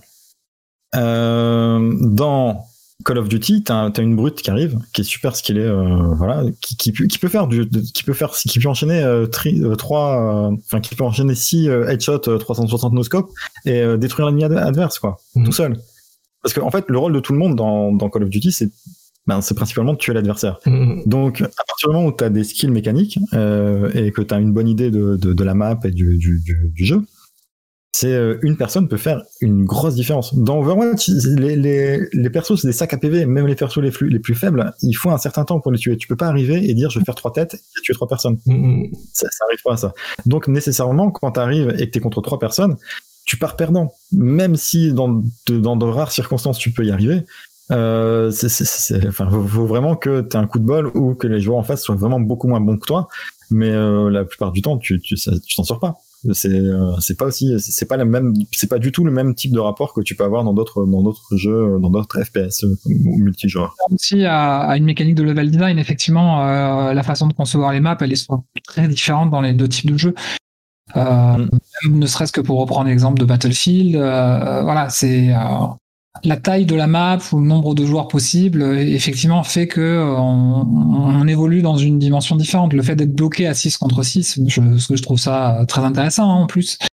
Euh, souvent, euh, dans les parties de Call of, on se retrouve euh, ouais, 8 contre 8. euh, donc euh, il y, a- il y a déjà des différences. Vous parliez de Battlefield 32 sur 32. euh, Mm. et, et Ouais. du coup, une question par rapport à ça. euh, on a quand même eu une nouvelle vague, on va dire, avec les Fortnite et compagnie euh, de FPS, en quelque sorte, de- bah, avec l'aspect un petit peu construction aussi.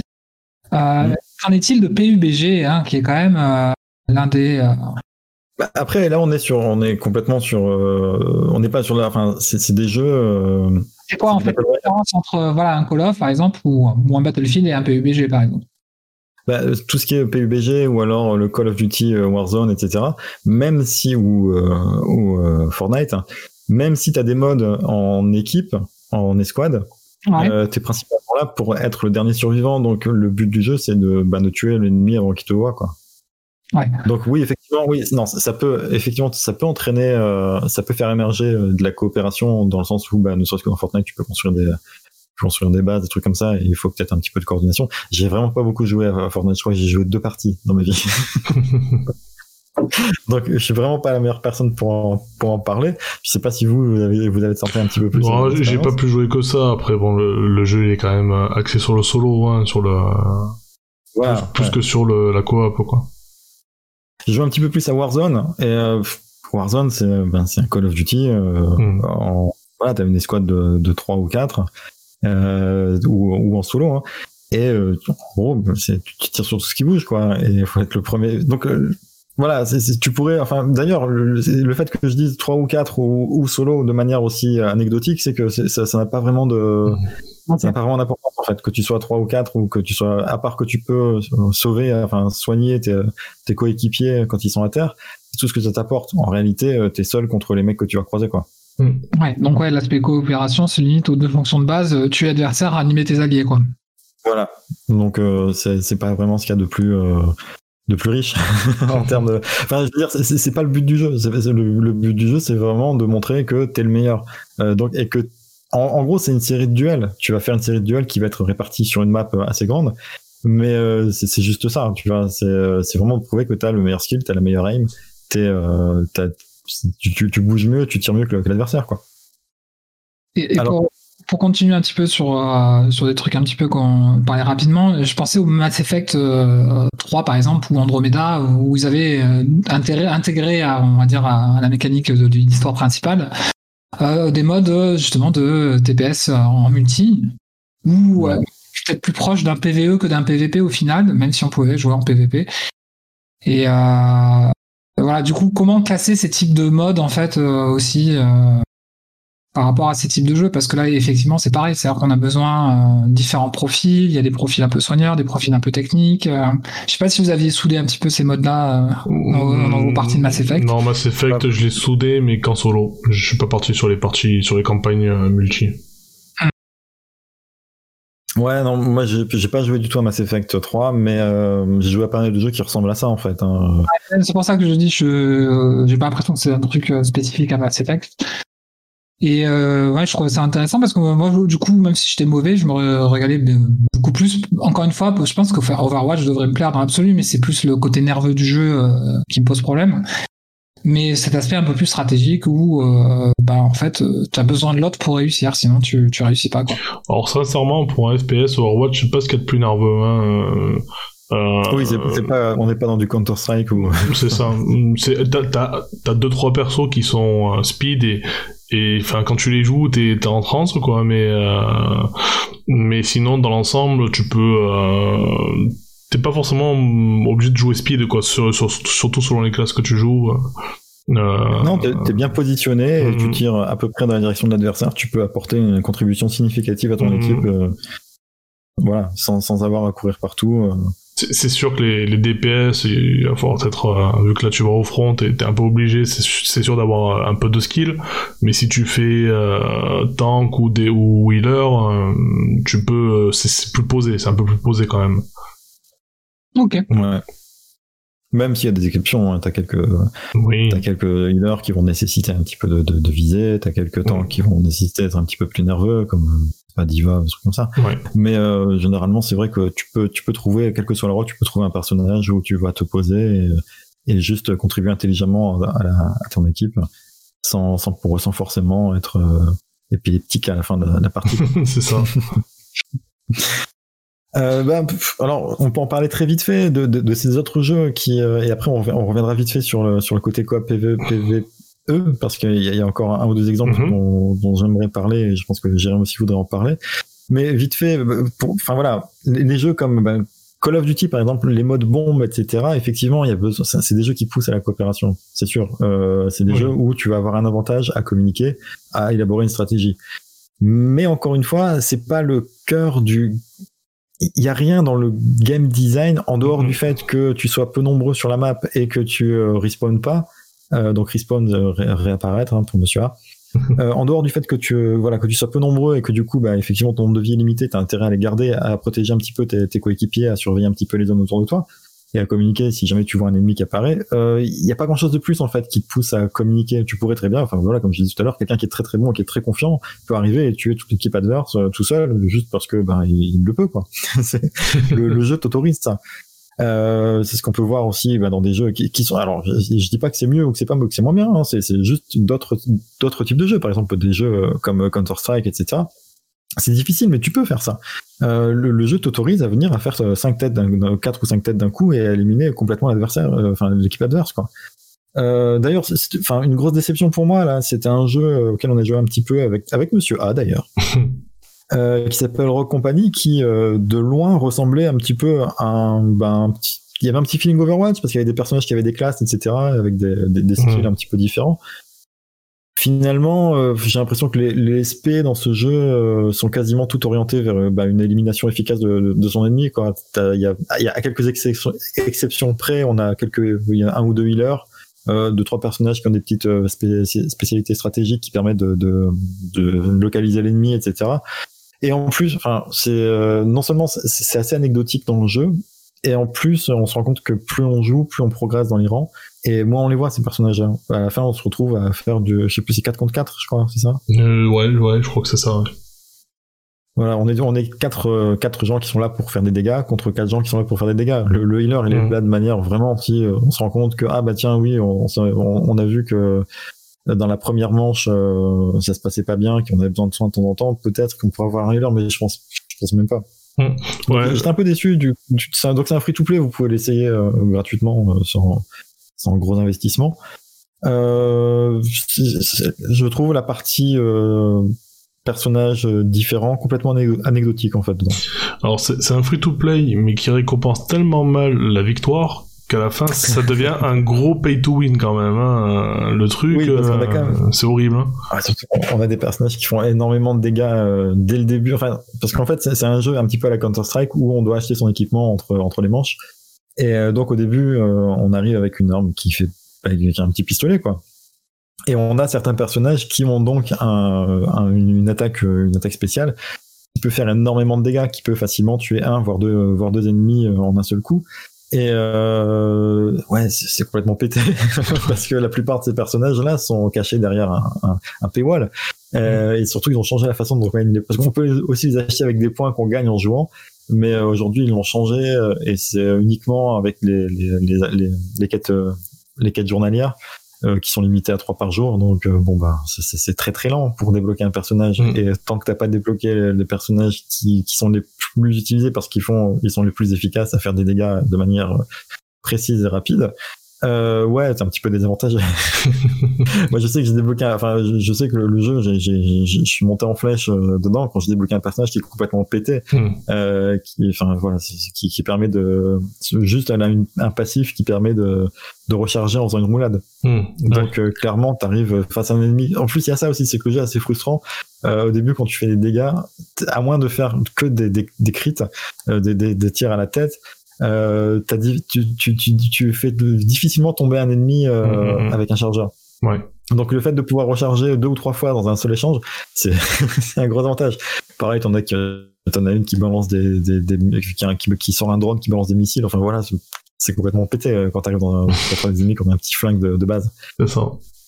Voilà, donc celui-là, il m'a un petit peu déçu. Je, je pense que voilà, pour moi, le meilleur contre-exemple du jeu qui est en multi mais qui n'est pas un jeu coop, je sais pas si vous y avez joué, c'est Titanfall. Hmm, J'ai essayé. Titanfall, à- je crois que t'es à 4 contre 4 en Ah mais oui, enfin, oui, ouais. essayé quand j'étais gratos sur le PSN, ouais, J'avais Voilà. fait deux, trois parties. ouais. Euh, à aucun moment j'avais j'ai senti le pouls de mes adversaires. Pour Ouais. moi, c'était euh, si c'était des bots, c'était pareil. Je, je les ai croisés une fois dans la partie. Je veux dire, c'est c'est le jeu, euh, enfin où tu joues dans ton coin, quoi. C'est Oui. tu dis bon tiens, je vais aller par là, je vais voir ce qui se passe. Ah, il y a des ennemis, j'essaie de les tuer. Ah bah non, ça va pas marcher.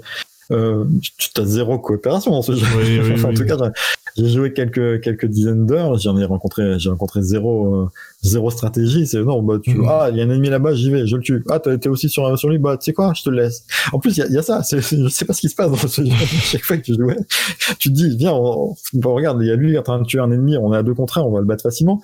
Et là t'as le gars qui te regarde, qui fait ah bah t'es dessus, je me bats. Et, bon, c'est certainement pas, c'est certainement pas une règle immuable, ça. Ouais, j'ai ouais. vécu. Mais je même, ouais. tellement souvent que... voilà. Euh, voilà, voilà. J'ai un petit cas de limite à proposer avant qu'on passe au, Ouais. au dernier jeu là, qu'on passait. Euh, moi, j'ai beaucoup joué euh, à The Division, en Tom Clancy The Division. Et Ouais. est-ce qu'on peut le classer quelque part ou est-ce que ça tient trop du MMO euh, pour euh, Alors, j'ai pas trop joué. J'ai Ouais. essayé vraiment de 2-3 heures, un truc comme ça, euh, sur, sur Parce que, une. effectivement, la plupart des missions se fait euh, quand tu te balades un peu dans, dans, dans la ville. euh, Effectivement, il n'y a, a pas trop de- d'aspect coop, mais dès que tu attaques sur les missions un petit peu de la campagne, euh, ouais, là par contre, euh, tu es généralement avec d'autres joueurs. euh, bon, et Ouais. ouais, cet aspect coop est assez important, en tout cas de communiquer euh, pour tenir ne serait-ce que tous les coins, parce que c'est un mode en mode un peu exploration, donc euh, et tu as des vagues d'ennemis euh, qui t'arrivent dans la gueule, quoi. Donc euh, voilà, c'est un jeu très très intéressant, mais voilà qui tient peut-être plus euh, bah, du MMO de ce point de vue-là, quoi. Bah, en fait, c'est un jeu. Alors, si je me souviens bien, euh, tu retrouves des mécaniques qu'on peut trouver dans, euh, dans, dans Left 4 Dead, etc. Mais si, si je me souviens les groupes se font en, en je sais pas comment on peut appeler ça, en drop-in, un truc comme ça, où en gros, euh, tu, tu actives une mission et tu récupères euh, deux, trois coéquipiers qui sont dans la même mission que toi. Ah, Tu peux Un les lancer, peu à la, à la Destiny, quoi. ouais, tu peux les lancer entre copains, mais tu, tu, Ouais. peux- tu- quoi qu'il arrive, si tu lances un, un donjon entre guillemets, euh, tu as d'autres deux joueurs qui vont venir direct avec toi, et ça c'est effectivement plutôt une mécanique de MMO, quoi. Ouais, en fait, moi, j'ai un petit peu de mal avec ça dans la mesure où souvent, c'est des saisons qui sont super courtes. Euh, tu vois, enfin, je, je, je- je sais plus si c'était le cas dans, dans ce jeu-là. Ah, pas mais trop. euh, Justement, c'était non. assez bon, euh, franchement, des fois, tu pouvais passer euh, facile une heure, une heure et quart, euh, voire plus, euh, ouais, sur. euh, d'accord, ouais. ah, non, bon, ça- bah écoute, bah, après, je te dis, j'ai pas joué des. Voilà, bah après, moi, ce qui me gêne un peu, c'est que euh, tu peux arriver dans des groupes où euh, qui, ont, qui ont pas les mêmes les mêmes ambitions, les mêmes objectifs que toi. Bah, tu as des gars qui Euh, vont se trancher en fait, et toi tu vas être coup condamné à les suivre. euh, et il y a des moments où justement euh, tu pourras un peu sympathiser avec des collègues d'un soir euh, parce que du coup il y aura un véritable euh, entente. Mais la plupart du temps, c'est vrai que tu as des gens qui jouent tout seuls avec des gens, qui jouent tout seuls. C'est sûr. C'est un petit peu l'impression que j'ai enfin, c'est l'impression que j'ai eu aussi dans, dans Destiny d'ailleurs. hein. Euh, Non, mais il y a toujours ce côté, effectivement, moi, c'est un petit peu la, la conclusion euh, de mon côté, parce que j'ai pas un genre de jeu auquel je joue beaucoup et que je suis pas bon, donc déjà, ça aide pas. Euh, c'est que c'est, effectivement tout le principe même de, dans le nom, hein, la coop. Si tu fais pas ça avec des potes, je trouve ça beaucoup moins intéressant que. Enfin, moi, j'y joue pas en fait. Si, si je joue pas avec des potes, je joue pas à ce genre de jeu. Quoi. Mm, mm. Bah, alors moi c'est un truc Left 4 Dead la raison pour laquelle j'adore Left 4 Dead c'est que je me suis fait des, des, des potes dedans en fait dans Left 4 Dead parce que tu survis pendant une heure en mode euh, en mode euh, réaliste c'est les, les gens à la fin t'as vécu un truc avec eux tu vois c'est vrai c'est une vraie preuve ça, ça, ça, ça- ça tisse des liens quoi tu vois et il y, a, y a plein de gens en fait la, la plupart de alors je joue très je joue de plus en plus rarement sur Steam mais euh, en gros 99% de de, de mes amis Steam, c'est des gens que j'ai rencontrés sur Left 4 Dead. Ah, tu as beaucoup ça dans les call aussi. Hein. Moi, je me souviens, mon Ouais. frère, il a parti de team. euh, effectivement, le but, c'était de jouer avec la team. euh, puis bah, basta, quoi. Enfin, moi, du coup, je prenais du plaisir que parce que, euh, du coup, euh, je jouais avec euh, lui et ses copains. Ils se voyaient temps. Ils s'étaient même fait des, des petits euh, IRL. Donc, euh, pour monsieur A, comment on peut le traduire euh, Voir dans la vraie vie. Ouais. Euh, alors, est-ce qu'on a fait le tour du sujet sur les euh, PVP ou il y a encore des choses à dire? Ouais, je pense que pour, sur le PVP on, PVP, on a fait à peu près le Ouais. tour. Euh, vite fait, on pourrait parler d'un jeu auquel on a un petit peu joué, qui du coup... Ah non, pardon, non, non, ouais, non du PVP. Euh, sur un autre... un- Une petite variante de ça, en fait. Un, jeu qui un type de jeu qui est un petit peu euh, différent, du coup, qui est du, du PVP asymétrique. Oui, avec Evolve, C'est-à-dire... du coup. Ouais, voilà, bah, je pense que c'est... Voilà, donc Evolve, Mm, mm. qui est un jeu de Turtle Rock Studio, qui sont les créateurs de Left 4 Dead. Exactement. Alors, Evolve, c'est un jeu auquel peu de gens ont joué, hein, euh, parce que c'est un jeu qui est sorti en 2015, euh, sur lequel il y avait peu de joueurs, Mm. donc euh, c'était assez compliqué de trouver une partie, et, et qui a été lâchement abandonné en 2016. donc, ouais, je crois que ça durait même pas un an. Entre deux, il y, a un, il y a un passage assez bref en mode free-to-play qui a pas fait, qui a pas fait un carton. Et donc voilà, en gros, ben, au bout d'un an, on a 2K qui a rompu le contrat avec Turtle Rock et qui leur a dit bah, écoutez les gars, rentrez, remballez tout, on, on abandonne. Et du coup, alors c'est très dommage parce que bon, on, on y a joué un petit peu tous les Mhm. deux. euh, Jérém, je sais pas si tu avais pu mettre la main dessus, The Poulpe. Non, j'en avais juste entendu parler, mais euh, effectivement, en regardant un peu plus précisément, j'ai trouvé le concept. Mais je pense que c'est, il y a beaucoup de jeux qui s'inspirent de ce concept-là, en fait. et- Ah bah, après, ouais, derrière, on a eu les euh, Dead by Daylight, Friday the 13th, etc. Enfin, et voilà. c'est super kiffant, en fait, euh, bah, le principe même d'Evolve, en fait, euh, que vous allez raconter un peu plus en détail, hein, mais. Mm. Et pour refaire la petite parenthèse euh, que je vous ai dit en off, c'est vrai que ça me fait pour moi un peu euh, le lien avec des jeux de société a- asymétriques où justement euh, euh, tu as un, maître du mal ou, ce qu'on appelle l'overlord dans les jeux de société comme Descent et où des fois c'est géré par une espèce d'IA comme dans Gloomhaven où tu as les zombicides hein, pour revenir dans le thème. Et euh, tout, tout cet aspect-là, en fait, c'est euh, j'ai retrouvé dans ce jeu-là. Je me dis, c'est dommage, je suis passé à côté de, de ça, quoi. Ça m'aurait- beaucoup plus côté asymétrique et du coup avec euh, quatre joueurs euh, en général euh, qui affrontent un cinquième qui lui incarne des méchants entre guillemets. C'est ça. Bah, Du coup, pour un peu présenter le, concept bah, aux personnes qui pourraient ne pas connaître, euh, on incarne, enfin, c'est un jeu de chasse en gros, chasse de chasse aux monstres. Donc il y a d'un côté quatre joueurs qui ont chacun aussi une classe bien bien définie, et en face donc un autre joueur, mais en fait qui incarne un monstre. Et euh, on évolue dans des maps qui sont euh, bon qui sont limitées, qui sont quand même euh, des, des, grands espaces ouverts, mais qui sont quand même euh, voilà bah, limités par comme tout jeu, on, délimite à un moment le- l'espace. Et donc le, le joueur qui incarne le monstre, son but à lui c'est de fuir et en fait de se nourrir de ce qu'il trouve, euh, des animaux qu'il trouve dans euh, ben voilà dans, dans la dans la map pour en fait euh, devenir plus puissant. Et il a trois stades d'évolution. Donc evolve euh, voilà c'est le nom du jeu hein, qui, qui veut dire évolution enfin évoluer.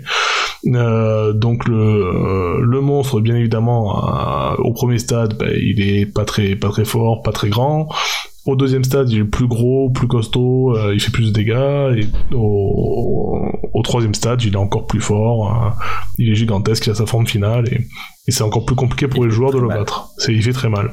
Et, euh, et donc, donc euh, bon, le- il y a aussi un peu cet aspect course à la montre. Du coup, les, les joueurs en face, les quatre, ben, il, il vaut mieux pas qu'ils se séparent parce que en 1 contre 1, ils auront aucune chance face au monstre.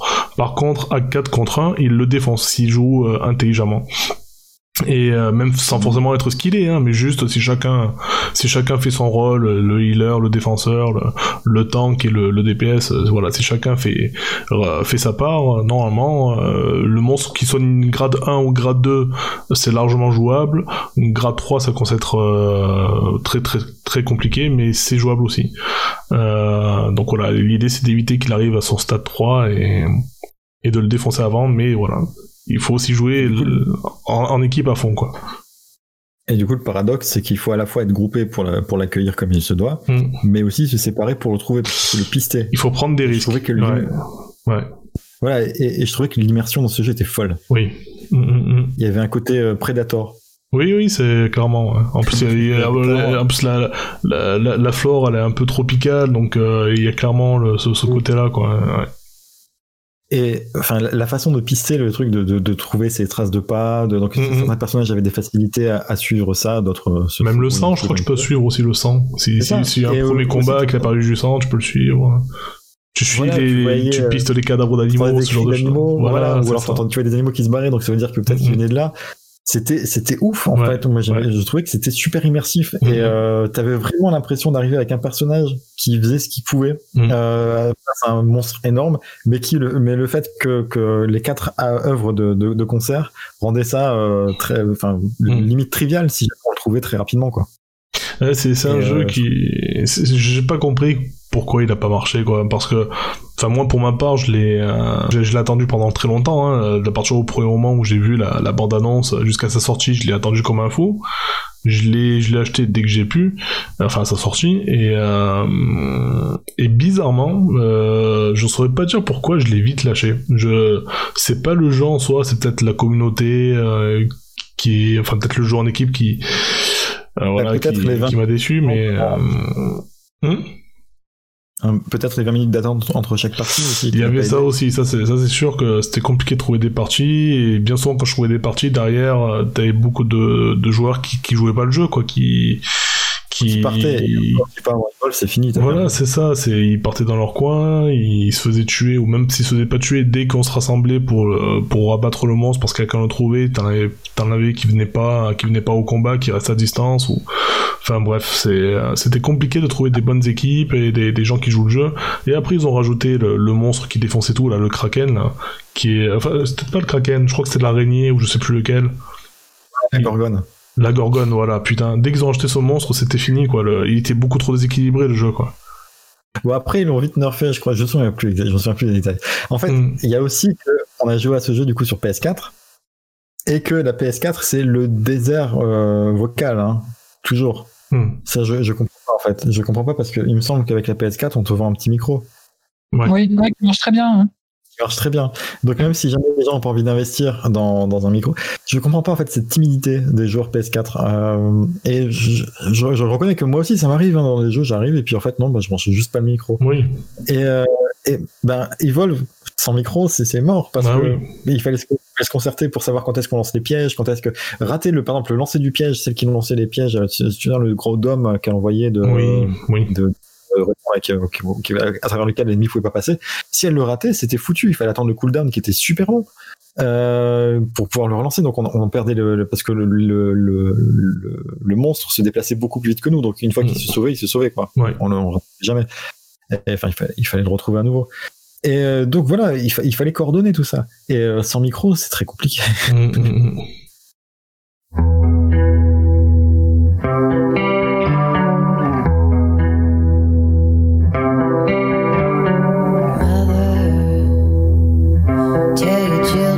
to walk my way. Tell your children not to hear my words, what they mean, what they say.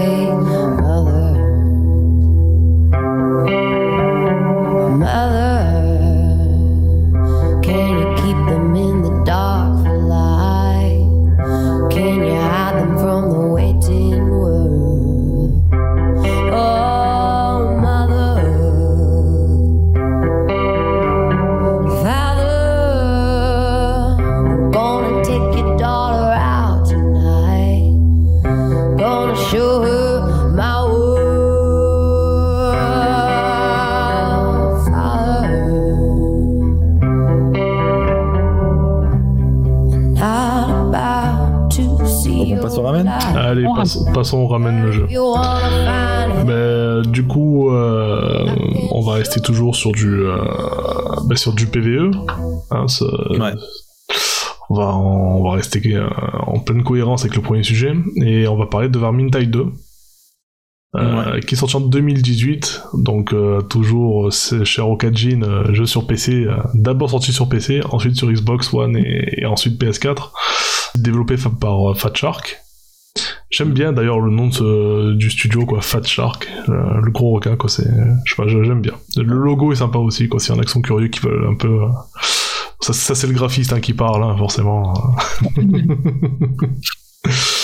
Euh, bon, je sais pas, est-ce que qu'est-ce qu'on fait? On commence par présenter le jeu peut-être pour ceux qui éventuellement le, le connaîtraient pas. Alors, si tu veux, j'ai une présentation qui est en une phrase. Allez, vas-y. Vermintide, que ce soit le 1 ou le 2, c'est un reskin de, de Left 4 Dead dans l'univers de Warhammer. Ouais, ça, ça, Ouais. ça définit bien. euh, ouais, ouais, ça, ça définit bien. Euh, Ouais, bah, c'est clairement ça. On a eu les mêmes principes, les mêmes, euh, les mêmes euh, modificateurs, les mêmes types d'ennemis. On a même la musique ressemble énormément. Mhm. Donc on est vraiment sur quelque chose qui est très ah, très tu, semblable. tu- tu remplaces juste les zombies par euh, des rats géants, enfin des rats de taille humaine, quoi, et. Skaven. Ouais, ou des, ouais, des bien. The Pulp de, de, de, de rappeler leur nom. C'est ça, Skaven.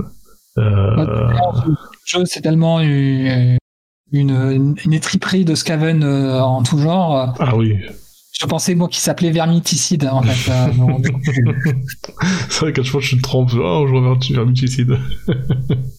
donc euh, voilà, jusqu'à ce que vous me corrigez. C'est ça. Alors, il y a quand même une différence assez notable entre euh, Left 4 Dead et Vermintide, c'est euh, que dans Left 4 Dead, même les armes, enfin, les armes principales et secondaires sont toutes des armes à feu. Dans Vermintide, on va être la plupart du temps euh, des armes de, de contact, de corps à corps. Oui, bah après on est sur un univers médiéval, hein, au cas où, euh, voilà, c'est de l'eau- c'est de l'héroïque fantasy. Donc il y a du nain, il y a de l'elfe, du mage, ce, ce genre de choses. Mais bon, il apporte quand même ses trucs. Oui, oui. Que ce côté, bah, ça, ça change mine de rien la donne euh, de devoir aller au contact de l'ennemi en permanence plutôt que de pouvoir le prendre à, à distance et d'éliminer. Parce que dans, dans Left 4 Dead, tu fais ça en fait. hein. Tu vois une horde arriver, euh, avant qu'ils te touchent, enfin qu'ils arrivent sur toi, t'en as éliminé la moitié. Oui. Dans non, bah, tu les vois arriver, tu dis bon, bah ok les gars, euh, à 3, 2, 1, quand vous voyez le blanc de leurs yeux. Alors, du coup, est-ce que vous confirmez un petit peu ce que j'ai pu dire sur Left 4 Dead euh, dans la première partie? À savoir que quand il y en a un qui tombe, très vite on tombe à zéro. Ah, c'est un truc qui s'applique euh, très vite à ça. hein. On, on l'a vu l'autre soir dans notre partie là, de, de, de mercredi, je crois. Euh, je crois que The Poulp est tombé en premier. 30, 30 secondes après, euh, Ultra Chili est tombé. Et 3 secondes après, c'est moi qui suis tombé. Alors que j'avais les vies pleines et que, que je suis un nain. Donc c'est-à-dire que je suis, je suis quand même costaud et j'encaisse. Mais, mais ouais, j'ai... En- en- en- alors que la, la partie se déroulait très bien, qu'on était presque à la fin, mais euh, en, en une minute, euh, tout s'est effondré, quoi. Ouais, mais il fallait pas que le bot il se jette dans les flammes aussi, c'est sa faute. C'est vrai. Alors, c'est moi qui. Alors, je, je vous l'avoue, c'est moi qui avais tout enflammé. c'est moi qui, qui ai foutu le feu, quoi. alors, j'ai peut-être, j'ai peut-être un peu participé à notre perte.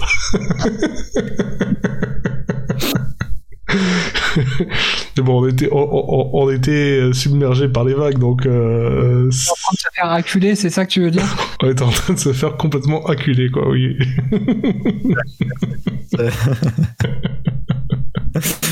Ah, il y a que moi qui ris de mes blagues, ça me dégoûte.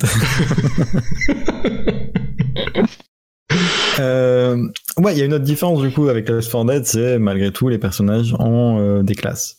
Ce qu'on ce qu'on a par exemple dans World War Z. Ouais.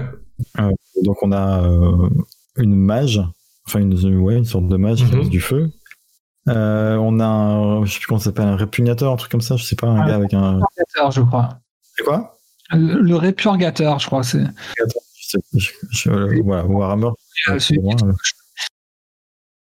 Alors, ça, ça a coupé pendant que tu parlais, excuse-moi. Ouais, je disais, c'est celui qui est tout moche et que j'ai l'impression qu'il ressemble à un fossoyeur. Euh, on a une sorte de, de soldat, je sais pas exactement. Ouais, chevalier, ouais, c'est ça. qui devient chasseur parce qu'en fait ouais donc ils ont des classes à la base et donc, il y a, donc on a on a quatre ou cinq classes je sais plus et euh, ensuite ils peuvent ils ont des euh, Des carrières. Hmm. ouais voilà des Ouais. carrières différentes donc c'est un chevalier, il devient un chasseur un peu plus tard. Euh, la, la, la, mage reste mage hein, avec des pouvoirs différents, des pouvoirs qui peuvent être assez, qui peuvent vraiment changer un petit peu la, façon dont on va jouer le personnage. Euh, même en fait, les armes changent pas mal. Les armes qu'on va débloquer, parce que du coup, on va débloquer du stuff, contrairement à Left 4 Dead. Mm-hmm. Donc, il y, a quand même ça aussi à rajouter. Euh, on va d'une partie à l'autre, on va débloquer du stuff euh, qui est distribué de manière aléatoire. Euh, non, il est sous forme de butin, quoi, comme dans Overwatch par exemple. Ouais, des coffres, des, des loot box. Mm.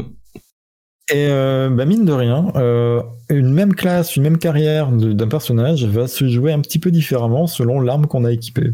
je pense par exemple à des personnages qui peuvent avoir des armes où il n'y a plus besoin de munitions, par exemple, mm. mais qui ont une euh, ou alors, bah, ne serait-ce que d'avoir une grosse épée lente comparée à deux poignards, quoi, et qui vont permettre une grosse épée lente qui va permettre peut-être de bloquer plus de bloquer plus d'attaques, de repousser plus d'ennemis et d'en toucher plus à chaque euh, à chaque fois qu'on frappe, plutôt que ben, deux poignards qui vont permettre de frapper très très vite, euh, mais un seul ennemi à la fois, quoi. J'ai eu un peu ça avec mon personnage où effectivement, jusqu'à présent, j'utilisais une rapière qui était un donné des coups hyper rapides, mais qui en défense faisait que je me faisais poutrer. Et la dernière partie qu'on a fait, j'avais testé un petit peu la hache. Et, c'était lent. c'était lent pour frapper. C'est pas du tout les mêmes mécaniques de, jeu. Euh, du coup, euh, pareil pour les armes à, feu. Effectivement, on a des armes à feu qui, qui limitent le corps à corps. Euh, si on se retrouve face à une horde, du coup, on fait des, sacrés dégâts. Et les armes à feu, vaut mieux savoir un peu viser pour, que ça soit efficace. Quoi. Ouais. Et puis ouais, puis pour tuer les spéciaux à distance qui peuvent faire énormément de dégâts sur le groupe. Exactement qui peut nous faire énormément de dégâts de loin si on tue pas très vite. Et, euh, ne serait-ce que par exemple, je sais pas, un nain qui a deux haches qui va partir euh, devant, qui va frapper, qui va, qui va trancher dans le lard, euh, va se jouer différent d'un, différemment d'un, nain qui a un bouclier par exemple, qui va plutôt bloquer les attaques, repousser les ennemis, etc. À côté de ça, ils ont aussi donc une attaque spéciale. Euh, chacun une attaque spéciale qui va être donc différente selon la carrière. Ils ont aussi des points de, de spécialisation, une sorte d'arbre de compétences euh, dans lequel on va débloquer des points tous les 5 niveaux, je crois, quelque chose comme ça. Ouais, c'est ça, ouais. Voilà, qui vont venir apporter des petits bonus. Euh, donc ça, ça, effectivement, tout ça, c'est nouveau par rapport à par rapport à, Left 4 Dead, mais c'est des trucs qu'on va retrouver dans d'autres jeux aussi. je pense que voilà, World War Z par exemple a, repris pas mal de ça. Mm. Euh, qu'est-ce que vous en avez pensé alors de ce jeu? Euh, euh, je te Il y, a, bon, il y a des aspects qui, que je trouvais assez classiques dans ce genre de jeu, effectivement, qu'on retrouve ne serait-ce que par exemple dans un Mass Effect ou, ou avec le système de récompense. et, et, assez bien foutu. Par contre, c'est toujours assez punitif pour les joueurs mauvais comme moi. Euh, dans le sens où euh, bah, plus t'es mauvais, euh, moins tu progresses vite. Vu que c'est indexé sur la difficulté, du, coup, effectivement, ouais, ça, ça, demande en fait de, de, passer un peu de temps dessus pour vraiment, je pense, commencer à se régaler. Par contre, moi, je me suis vraiment bien amusé les deux trois soirées qu'on a fait ensemble. Mm. Euh, je trouvais ça très fun quand tu jouais en mode recrue et que finalement tu taillais une bavette euh, euh, pendant que pendant que tu trucidais des hordes et des hordes de Mont-Radion et de Skaven. Quoi. Donc, mais dès que tu passes en vétéran, c'est plus même la même chose. Ouais. je sais qu'à un moment donné, ça, ça parlait d'une discussion assez assez poussé dans la mythologie, alors qu'on est en train de, de défourailler des, des, dizaines et plein d'escavades par dizaines, quoi. Euh, tu, tu faisais quoi? C'est assez, assez, rigolo de se dire, t'imagines les personnages là, qui sont en train de traverser la forêt en, en plein tout ce qui bouge et qui racontent leur vie, ce qu'ils ont regardé hier à la télé. Mais en fait, ça, ça, on est vraiment dans le délire un peu, bah, pour, ceux, pour ceux qui ont vu les films, et j'en doute pas euh, qu'il y en a beaucoup chez nos auditeurs, mais qui ont vu les Seigneurs des Anneaux, quand tu as voilà les, les combats dans la grotte de, la Moria, euh, tu, ressens ce feeling dans tout au long des combats. Tu, as vraiment ce truc, euh, voilà, des hordes qui arrivent. Enfin voilà, tu, tu, tu, arrives à vraiment à vivre euh, ce que tu ce que ce qu'on a pu voir dans dans le Seigneur des Anneaux par exemple. Ouais, ou la bataille du gouffre de l'Elme ou ouais, voilà ils se font un concours de, de mort quoi. Mais Par là, exemple aussi, voilà, il y, a, ce côté-là, mais mais euh, ouais, moi, moi c'est cet aspect-là que j'ai beaucoup aimé dans le jeu. Euh, ouais, l'aspect un peu déséquilibré, comme l'a souligné The Poulpe, euh, où effectivement le premier niveau de difficulté euh, tu trouves des potions de vie, d'énergie, euh, dans des munitions de flèches euh, euh, dans tous les coins et recoins du jeu. Et, et dès que tu passes au niveau un peu au-dessus, là ça y est, c'est la, c'est, c'est les ressources rares quoi. C'est, tu trouves plus rien. ce qui est pas plus mal parce que Là, pour le coup, on est vraiment obligé de se poser la question de bon, qui veut du soin, qui en a besoin. Euh, ce mode-là de difficulté, ce- le second degré de, de- de difficulté, il invite plus à la coop du coup, par rapport au premier niveau Ouais. où il y a très peu de challenge, voire quasi pas en fait. Euh, mais c'est vrai qu'il y a le, le gouffre, il est quand même de suite. euh, il y a un écart qui, qui est très significatif quand même. Déjà du premier au deuxième niveau de difficulté, et sachant qu'il y en a quatre en tout, quoi. Je crois que c'était recrue, vétéran, champion et légende. Euh, donc voilà, de, de recrue à vétéran, il y a déjà un gros, euh, une grosse grosse différence. Alors de vétéran à champion, j'imagine même pas quoi. Bah, faut dire que recrue, c'est vraiment très facile. C'est très très très très très facile. Ouais. Je veux dire, on a traversé les niveaux, on avait vraiment, on a rencontré euh, aucune difficulté. oui, clairement. Non seulement c'était pas très difficile, mais en plus, même si jamais ça avait été un peu, ça l'avait été un peu, on a des soins de partout, des munitions en permanence. Mm. D'ailleurs, il y avait ce, mode de jeu qui était kiffant. Par contre, c'est euh, le mode où euh, quand on tapait un adversaire, il se divisait en deux, en, deux, en, deux quoi, en deux, en deux adversaires plus faibles, et après qu'il fallait défoncer. Et c'était ce, mode-là était super fun. Ça devenait vite le bordel, mais c'était super fun. Oui, parce que ça, ça multipliait le, le plaisir. mais complètement, c'était exponentiel. Ce qui fait donc- il pouvait donner 16 euh, hommes de base, euh, et du coup, à chaque fois, euh, c'est- Ouais. c'est- c'est c'était assez exponentiel, et ça, c'était chouette, effectivement. Mm.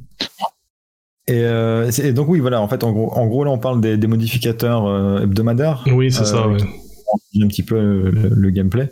Et euh, oui, c'est très, ça rafraîchit beaucoup. Bah, en fait, le truc, ce qu'on peut reprocher à ces jeux en général, c'est d'être assez répétitif parce Ouais. que effectivement, ce sera toujours les mêmes zones qu'on va qu'on va parcourir, même si ça se passe un peu différemment d'une partie à l'autre. Mm. On fait quand même toujours la même chose, c'est-à-dire, bon, on essaie d'avancer jusqu'au prochain point en tuant un maximum, en tuant tous les ennemis qui, qui sont sur notre route. Ouais. Et du coup, euh, ces, ces, ces- éléments, ces, enfin, ces, ces modificateurs qui viennent changer la façon dont on joue, parce que clairement, on n'appréhende pas du tout un ennemi de la même façon quand on sait qu'il peut se multiplier en 16 personnes euh, au final que quand on est tout seul.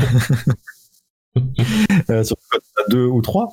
Euh, c'est ouais, c'est- c'est- ça permet de renouveler un petit peu le, le- le plaisir du jeu. Mm. Et toi, Bah, qu'est-ce voilà. que tu as pensé Ultra Chili, euh, globalement, euh, du jeu? Tide, bah, j'avais joué au premier, j'avais joué au deuxième sur PC et j'ai racheté le jeu sur PS4 pour y jouer avec vous. Donc c'est quand même ça va, je, je- je- c'est un jeu que je supporte. Je trouve qu'il a qu'un seul défaut, c'est qu'il prend trop de place sur la console, et quand il y a une mise à jour, t'es obligé de tout désinstaller. Ouais, alors c'est pénible ça, ouais, ça. Le- je comprends pas ce système sur PS4 pour certains jeux qui consiste à dire bah là t'as une mise à jour de 220 MO mais par contre en fait il faut que tu libères 90 gigas de place. Euh, Puis copier le, sur le disque dur de 120 MO, ça prend deux heures. hein, euh, Mais t'es- réellement, hein, ça a pris une heure et demie euh, la dernière fois. Quoi, donc, euh, Ouais. je, je comprends pas. une heure et demie pendant laquelle on a, on a gagné du loot. qui Mhm. nous a a donné un gros avantage par rapport à toi à la partie suivante. Compliqué la vie. Euh, désolé. Ouais, déjà que j'étais un peu à la traîne, euh, là ça s'est carrément confirmé. Quoi. Je suis dans le groupe Eto. Quoi. Ah mais t'inquiète, hein, je crois que bah, c'était euh, la partie euh, qu'on avait faite en, en t'attendant. Euh, Arrête-moi, hein, Ultra Chili, hein, si, je dis des conneries, mais on a joué avec un chip qui était niveau 30 de mémoire ou 33 ou je sais plus, enfin bref. C'est quasi, enfin c'est un gros niveau quoi à l'échelle du jeu, un très très gros niveau. Et, le chip, il a eu des stats de gros malades quoi. Il mettait un coup d'épée, tu voyais les, les, ennemis tomber d'entrée, même, même les gros, il est tombé très rapidement quoi. D'ailleurs, Je crois que d'ailleurs on, a- Sachant- on a joué en vétéran avec lui, euh, la partie, franchement, euh, elle s'est bien passée, quoi. on n'a Ouais. pas eu trop de difficultés, quoi. Mais sa- sachant qu'il me semble que son équipement est nerfé euh, quand il est dans une difficulté qui euh, parce qu'en fait je sais pas si vous avez vu quand on veut changer le niveau de difficulté ils nous disent qu'il faut un niveau d'équipement Oui. qui est de au moins 100. Et il me semble que si tu dépasses en gros euh, si tu dépasses le niveau d'équipement pour le niveau qui est euh, nécessaire au niveau suivant et que tu joues au niveau inférieur ton niveau d'équipement est nerfé il me semble qu'il est nerfé il est capé en fait à un moment donné tu veux pas faire plus de dégâts que enfin tu peux faire plus de dégâts que quelqu'un qui a un équipement de merde comme nous Mhm. mais euh, tu vas pas pouvoir faire des dégâts significativement plus plus grands que, Oui. que quelqu'un qui a un très bon équipement dans ce niveau-là. Bien sûr. Euh, il me semble-t-il. Alors, est-ce qu'on s'engage, les amis, Est-ce qu'on s'engage, c'est-à-dire? À jouer à ce jeu sur Twitch Ah oui, Ah. oui, oui, bah du coup, on, on se- on se- on- on se l'est dit en aparté qu'on le ferait, donc euh, oui, oui, on, on va jouer sur Twitch, on va faire notre premier live Twitch, euh, si tout va bien, dimanche soir. à voir si on reporte ou pas, mais en théorie, Ça, dimanche, euh, dans tous les cas sur Twitter, je tiendrai au courant euh, voilà, les, les followers. Euh, D'ailleurs, n'hésitez pas à nous suivre hein, sur Twitter si, si vous voulez un peu savoir notre actu. C'est via ce canal qu'on qu'on communique principalement et un peu Facebook. Mais en tous les cas, c'est sur Twitter qu'on nous trouve le plus, donc euh, samouraï podcast. Mais ouais, ouais, euh, normalement c'est dimanche quoi. Voilà, parce que ça nous permettra de tester du coup l'intégration Twitch qui, qui, qui fait partie du jeu Ouais. et qui permet aux spectateurs de nous envoyer des bonus ou des malus en fonction de ce qu'ils considèrent qu'on mérite. Oui. Voilà, donc Vermintide 2, on le recommande? Ah, Ah oui oui, oui, bien, bien. Bah, après, on n'a pas parlé des graphismes, mais je trouve que les graphismes, ils sont top. Et l'ambiance sonore aussi, elle est hyper immersive, quoi. Euh, on, on est vraiment dedans, Ouais. quoi. C'est... euh, Non, c'est vraiment un super jeu, quoi. Pour qui cherche euh, euh, un jeu en coop, euh, en, PV... en, en, en PVE, euh, c'est vraiment cool, quoi. S'éclater avec des potes euh, une soirée, c'est vraiment très cool, quoi. C'est ça. Tu vois, de temps en temps. Et même, en- enfin, moi, j'ai beaucoup joué euh, en pick-up, hein, euh, c'est-à-dire, je, je lance une partie, et je recrute des gens au fur et à mesure. Mm, mm. Euh, ça, ça reste, ça reste très sympa aussi. Ouais. On peut y jouer en solo. On peut y jouer en solo avec trois bots. Oui. Ça enlève forcément beaucoup d'intérêt du jeu. Après, les bots sont pas mauvais. Les bots vont faire énormément de dégâts, mais c'est un petit peu ça qui enlève l'intérêt du jeu. C'est-à-dire que, en gros, tu peux laisser les bots se débrouiller, quoi. D'accord. Ouais. Donc voilà, c'était euh, c'était le ramen sur Vermintide 2. C'est ça.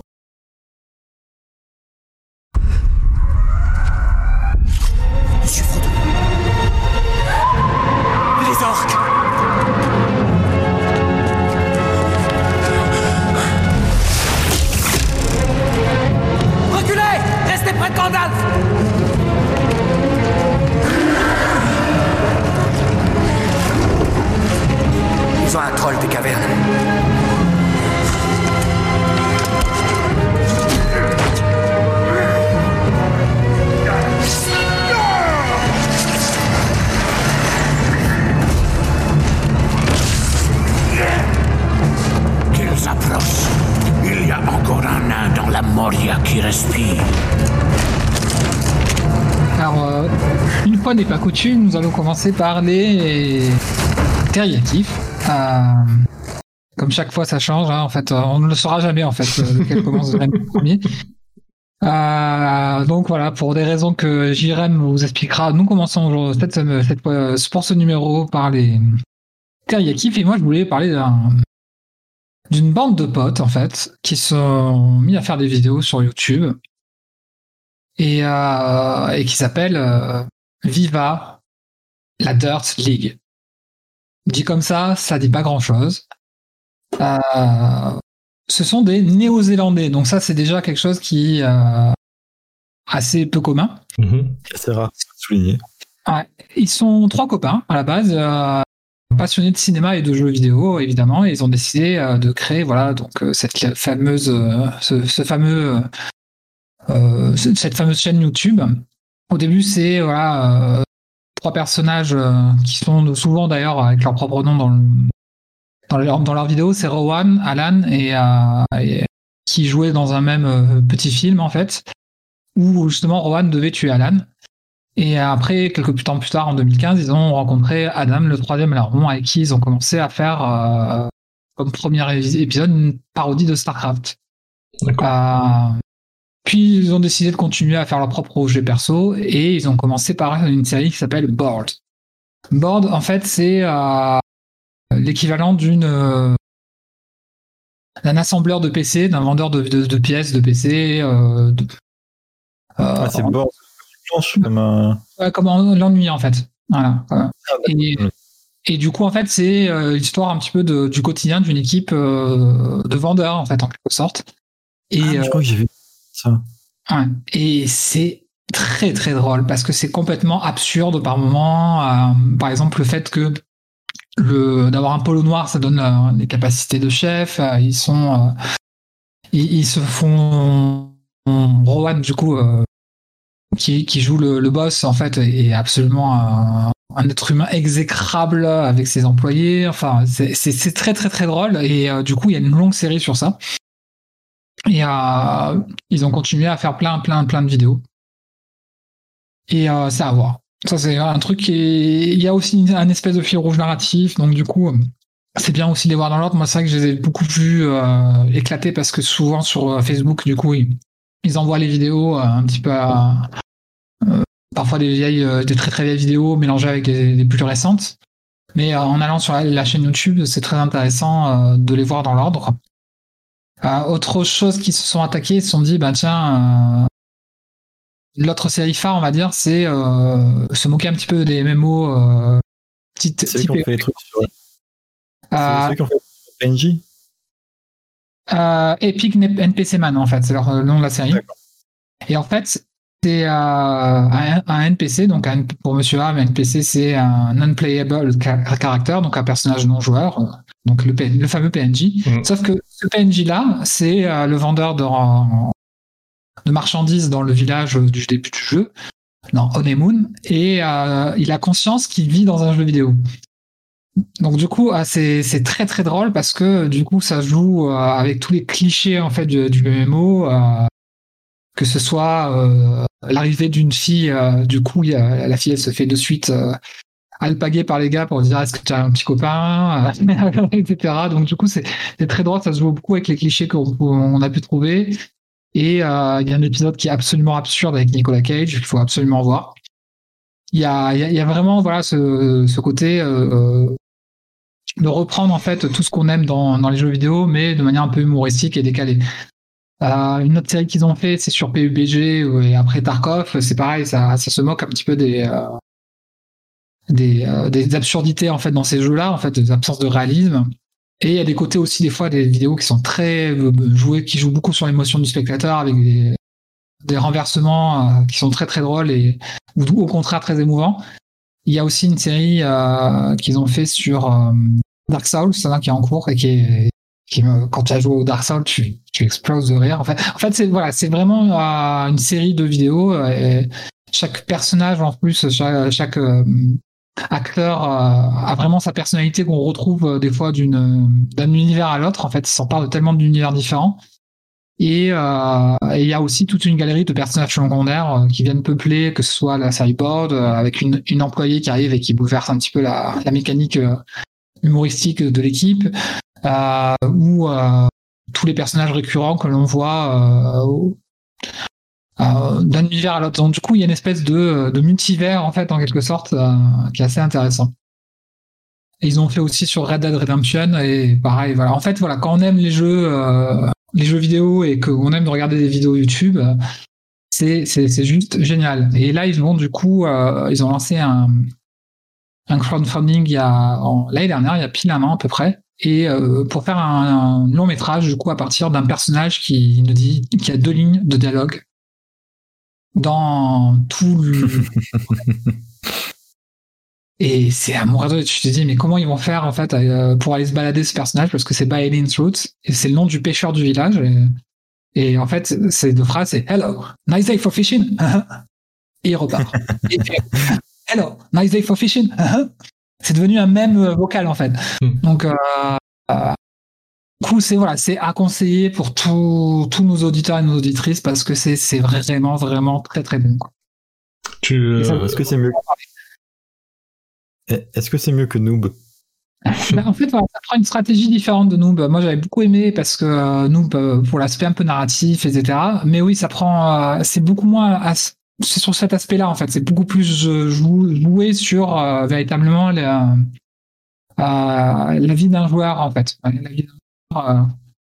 Et euh, qu'est-ce que tu peux ressentir des fois en te disant, mais. euh, en fait, les, gens avec qui tu joues ou que tu rencontres, euh, soit c'est des super rencontres, soit c'est des personnes horribles, quoi. Donc, euh, il y, a- cet aspect un petit peu réaliste en fait, et notamment dans NPC, euh, euh, NPC caractère et euh, Epic NPC Man pardon. Et euh, du coup où en fait le, gars il sait que en fait il a sa propre personnalité et du coup il est obligé d'interagir. À, à un moment donné il y a euh, il y a un truc qui est très drôle mais ce qui est très con en fait c'est de l'humour un peu potache. Et il se fait en fait pirater en fait ce, NPC et du coup à chaque fois hello adventurer welcome to the town of my duck et il peut pas dire en fait euh, toute la suite parce qu'il y a le mot qui revient en permanence en permanence en permanence, en permanence. Et euh, voilà, donc c'est différent de nous qui jouait vraiment sur des relations entre des personnages et des liens entre vie réelle et euh, vie dans le jeu.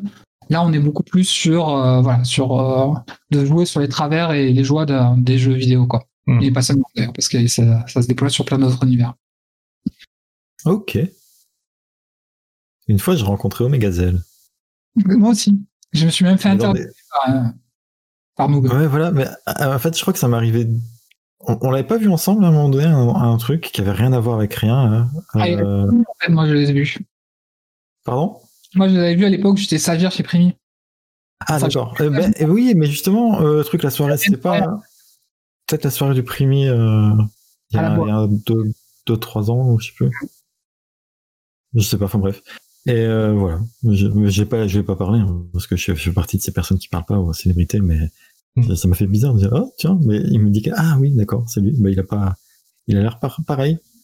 Ouais. il, était, il était tout pareil que, que dans la. Euh, Enfin, je- voilà, c'était assez curieux de, de voir ça, parce que généralement, tu dis quelqu'un qui joue un, un, un rôle, euh, ben, quand tu vois dans la vraie vie, il a rien à voir. Mais lui, il était tout pareil, euh, visiblement, enfin, de, de, de son aspect, quoi. J'ai trouvé ça assez curieux et notable. Ce que j'avais à dire. Ok. Euh, Je crois que c'est à toi de raconter ton dernier kiff. Ouais, moi, j'ai passé une, soirée- une, une semaine de merde. Alors, j'ai pas vraiment de kiff, en fait. je, je vous dis ce que c'est mon kiff cette semaine-là? Ce que, c'est- ce que ça a été, parce que enfin, quand je dis cette semaine, c'est sur cette dernière période, mais je me souviens de rien de- de- d'agréable à part euh, cette dernière semaine. Ça a été de manger, attention, parce que c'est c'est un truc bien spécifique, de manger de la pizza en écoutant un audiobook dehors. Alors je sais, c'est un- petit peu... euh, C'est un peu subversif. C'est un peu controversé. mais faut, mais faut savoir que j'étais dans mon droit, puisque j'étais sur le chemin du retour de, de, de mon travail, et que simplement, à un moment donné, j'avais le choix entre attendre 15 minutes, parce que là, c'est les horaires de, de, de vacances pour les bus, donc j'avais le choix entre attendre 15 minutes pour un bus et ensuite faire 15 minutes de, de bus, ou alors marcher 35 minutes. Du coup, je me suis dit, bah, je vais, je vais, je vais porter mon, je vais mettre mon casque, je vais marcher, et je me suis fait du coup 3 km en marchant comme ça. C'est très agréable en fait, on oublie. Et je suis désolé pour tous les gens qui n'ont pas la possibilité de sortir euh, de chez eux. C'est bon en fait dehors. c'est bien. je, je, je- voilà, c'était mon. C'est là qu'on se rend compte que c'est vraiment difficile en fait la période qu'on vit actuellement. C'est très bien de, de, de, de pas passer sa vie à l'intérieur ou dans les dans, dans un véhicule. Mm, mm. Euh, respirer l'air aussi, ça peut être très très cool. Ouais. Ça, ça faisait longtemps ça m'était pas arrivé. Bah, Et alors en plus, quand tu trouves de la pizza sur ta route, bon là, là pour le coup, la, la, la boulangère qui vendait la pizza, elle était complètement hors la loi. Hein. Je la dénoncerai pas, mais mm, il était 18h30 quand j'ai acheté la Oh. pizza. Enfin, ouais. Je te, je te rejoins, moi aussi, mon, mon kiff quotidien, c'est de sortir mon chien à 22h30, tu vois. Wow. Fou, YOLO. Tag life. Fuck the police. non, mais c'est fou quand tu te dis que euh, ça, ça devient un événement. Oui, oui. Oh putain, t'es quoi, je viens marcher 3 km, c'était ouf. Mais, mais pourtant, moi, j'ai vécu comme ça, en fait. Au début, je me suis dit, ah, pff, ça va être un petit peu relou. Mais j'avais fait 20 pas et je, me sentais, euh, je me, tu sais quoi, à un moment donné, j'ai un petit feeling de, de, de marcher euh, dans The Shire, tu vois. Euh, j'ai l'impression d'être, euh, d'être, un hobbit qui découvre le monde pour la première fois. Oh, les maisons. Alors que c'est, c'est dégueulasse l'endroit que j'ai traversé. C'est, l'un des, endroits les plus, t'as vraiment pas envie de visiter, quoi. Ouais. C'est vraiment un endroit pour te balader. Ça pue la merde et tout. Mais quand même, j'étais, oh, oh, c'est bien. Oh. Regardez, les voitures, elles sont à l'arrêt et moi j'avance plus vite que, oh. voilà, voilà. Donc c'était mon kiff. Mon kiff, euh, c'est ça, c'est euh, l'air libre. Ouais, c'est cool. hein. Ok, ben, je peut-être passer à mon kiff à, à moi, quoi. J'ai Euh, rien de plus, ben moi, je, je vais vous parler, euh, je, vous- je vous en ai déjà parlé un peu euh, vite fait, je crois que je l'ai même évoqué au précédent podcast, c'est euh, Les Grands Mythes, euh, qui est sur Arte, alors qu'on peut retrouver sur la, la chaîne YouTube de Arte, ils ont une playlist euh, Les Grands Mythes, et en fait, euh, c'est euh, c'est une série euh, en animation qui, euh, qui retrace euh, dans sa première saison euh, l'Iliade, donc la guerre de Troie, pour ceux qui qui sauraient pas de quoi ça parle. Et dans la seconde saison, ils, ils reprennent l'Odyssée, l'Odyssée d'Homère, donc euh, voilà, Ulysse euh, qui rentre chez lui après la guerre de Troie. et c'est top. Voilà, c'est alors on reste un peu sur le thème de, du podcast précédent où on parlait de mythologie. En fait, bon, bah, moi, j'avais parlé de Phoenix, le jeu Immortal Phoenix Rising, qui m'a un peu remis dans, euh, voilà dans, une période mythologique je me suis dit tiens je, vais refaire plein de trucs parce que le, jeu est plein de références et des trucs que, je comprenais j'avais les rêves il y a des trucs que je comprenais pas je me suis dit merde là il, faut que faut que je sache de quoi ça parle quoi euh, juste pour moi par curiosité et donc bon les grands mythes euh, vu que ça ça reprend sur une dizaine d'épisodes à chaque saison euh, les œuvres concernées ben c'est ça permet de, de bien se, se refaire un, voilà, un bon petit rappel bien complet de, de ce qu'est l'Iliade et de ce qu'est l'Odyssée. C'est une série, euh, c'est une série live ou une série animée? Non, non, c'est vraiment de l'animation. Euh, c'est que c'est que de l'anime. Or, c'est pas de l'anime pur. Hein. On est euh, entre entre capture d'écran de, de, monuments intégrés dans les dessins. Il y a aussi du dessin pur. Ça passe un peu à la photographie. Enfin, ça alterne un, peu.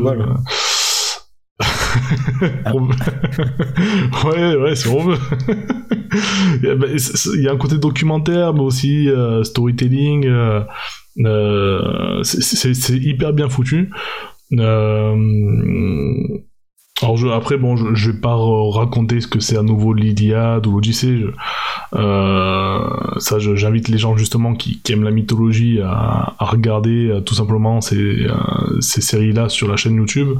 Ce sera, toujours mieux que mille mots. mais en fait, c'est aussi pour ça qu'aujourd'hui on commence par le, le. C'est que ça m'a créé un sushi derrière.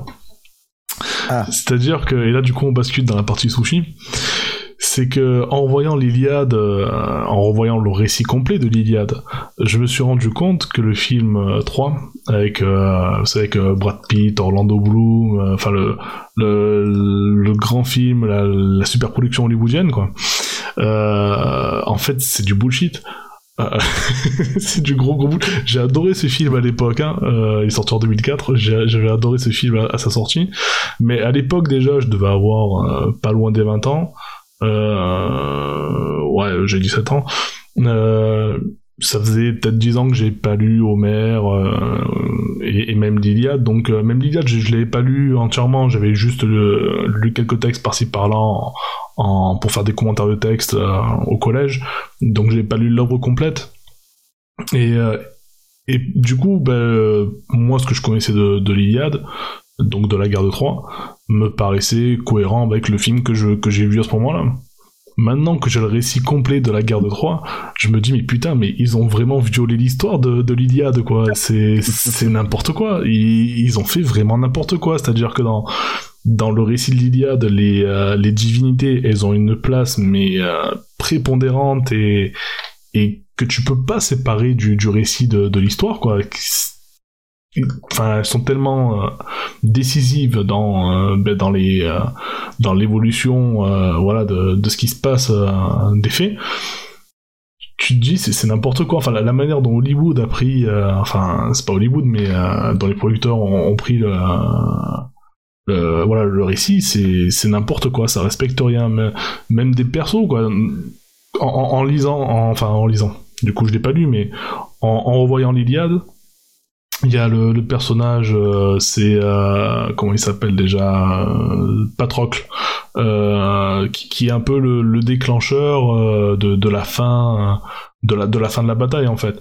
Euh, parce quand spoil hein, spoiler alerte euh, quand Patrocle meurt euh, Achille qui s'était retiré de la guerre de Troie ben d'un coup euh, il est hyper vénère et, il se remet dans la bataille il défonce tout et c'est lui qui permet en gros de un peu de, de renverser les, événements quoi. Et derrière il, il défonce euh, Hector.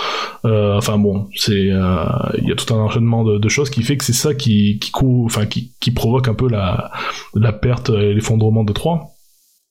Et, et ça c'est euh, même si on le ressent euh, dans, dans le film, déjà euh, Patrocle on le présente comme le neveu de Brad Pitt, alors enfin d'Achille donc, alors que déjà c'est pas du tout le cas, c'est un ami à lui, même si c'est Oui, voilà, c'est là où j'allais en venir, c'est que dans le même dans les grands mythes euh, donc le- que j'ai vu là de, sur Arte, à aucun moment il parle d'amant, mais bon, euh, enfin il suffit, il faut pas être con, quoi. on comprend, on comprend même si je le dis pas, on comprend très bien que c'est que c'est l'amant d'Achille et que si les gars il est vénard comme ça, c'est parce que bah, la personne qu'il aimait le plus au monde, euh, donc son amant, c'est c'est fait tuer quoi.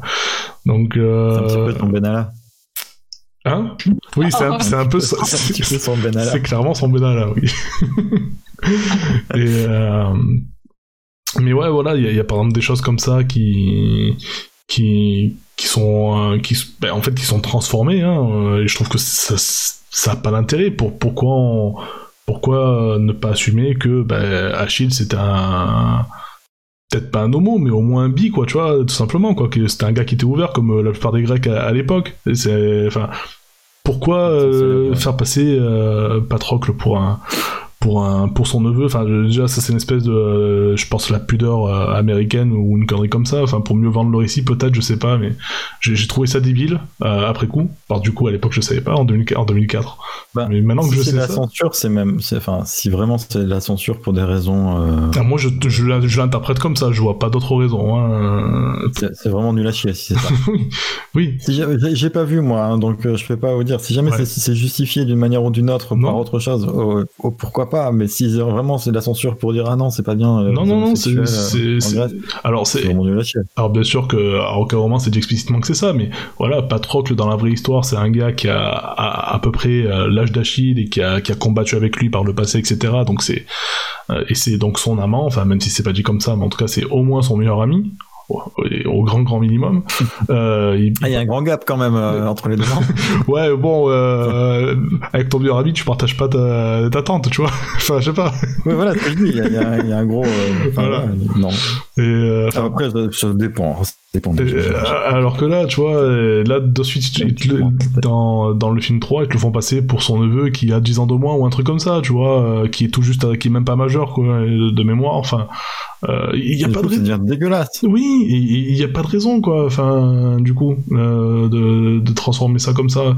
Euh, Enfin, je sais, pareil, du, du coup, comme je dis, la- l'absence de divinité, alors que oh, je crois qu'on voit un peu la, un peu la mère d'Achille au, début de mémoire, euh, qui, qui échange avec lui et, qui lui annonce, oui, euh, si, tu restes, euh, si tu vas pas à la guerre de Troie, tu auras une vie, tu vas vivre vieux, mais tu resteras méconnu, mais si tu vas à Troie faire la guerre, tu vas mourir là-bas, mais tu seras une légende. Et bon, euh, ça c'est ça c'est le, le truc qui est, qui est commun, voilà, euh, avec l'histoire. Mais euh, bon, après voilà, c'est des, des, des divinités, t'en vois pas, alors que euh, en vrai, que ce soit euh, Aphrodite, Ath- Athéna, euh, Héra, enfin, t'as t'as plein de divinités, même Zeus. Hein, Ouais, après ça, ça, ça peut être un choix qui, qui se justifie de dire on voit ça à travers le prisme Ouais, j'ai- trouvé ça vraiment dommage. Enfin, parce que dans le récit, ils ont tellement une place prépondérante et, et en plus, comme je dis, vraiment décisive dans, euh, voilà, dans, dans l'évolution des événements que je trouve que c'est vraiment dommage de pas avoir gardé ça, quoi.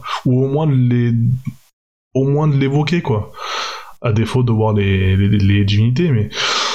Ouais, voilà, j'ai trouvé ça. euh, en fait, je me suis dit après coup, le, le film vraiment. euh, intrinsèquement, c'est un bon film. C'est bien filmé. Il y a un casting de gros malades. euh, Il y a un budget de fou furieux, les décors, enfin, les batailles. Tout est super dans ce film. Intrinsèquement, c'est un bon film. Mais tu peux.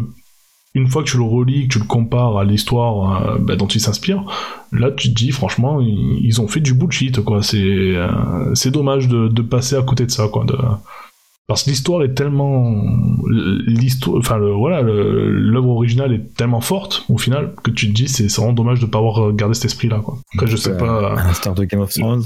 je, je sais pas ce que, ce que notre ce que notre ami The Poulpe qui qui est expert enfin ou, ou à défaut d'expert au moins un grand fan de mythologie grecque euh, en pense mais Euh, Moi, je trouve que c'est un film qui est quand même euh, un très très bon film d'action et une très bonne épopée, euh, comme on en a vu- peu vu euh, dans les années, des décennies récentes. mm, mm, mm. Ça, ça rendait un petit peu hommage euh, aux grands films d'époque euh, des années 50, euh, euh, dont j'étais féru enfant. ouais Et je, je pense un peu comme Ultra Chili, c'est un parti pris qui est pas les euh, peut-être pour des raisons de budget, et en Ouais. fait, ça aurait fait un tout autre film. L'idée qu'il y a véritablement, à travers le film, dans ce que j'en souviens, ça fait un moment que je l'ai pas vu. hein.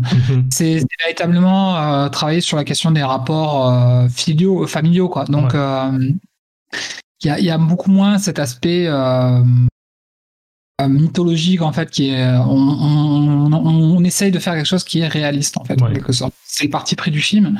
Et je trouve que cet aspect-là est réussi. Mais effectivement, la guerre de Troie ne se résume pas à ça, en fait. La guerre de Mhm. Troie, c'est. C'est les dieux qui rentrent dans la bataille, véritablement. Donc, euh, Ouais.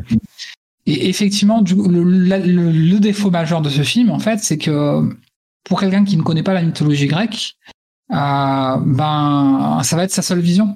Mhm. C'est ça. Mm. C'est ça. C'est que j'a- j'avais un récit de la guerre de Troie pendant des années, donc euh, pendant en 2020, donc pendant 16 ans, j'avais ce récit de là du film. Pour moi, c'était ça l'histoire de. Je me doutais bien qu'il y avait quelques libertés, mais pour moi, je me disais bon, bah 95%, ça doit être ça. Et en fait, au final, en voyant le vrai récit, je me dis en fait, euh, le film c'est 30% du vrai récit, quoi. Et encore, euh, sans compter derrière les transformations, les adaptations qu'ils ont fait, euh, qui ont pas lieu d'être, quoi. Bah après, Mm. si tu veux, euh, à t'entendre, c'est l'équivalent de World War Z, justement, entre le, le bouquin, le film et le jeu vidéo, quoi.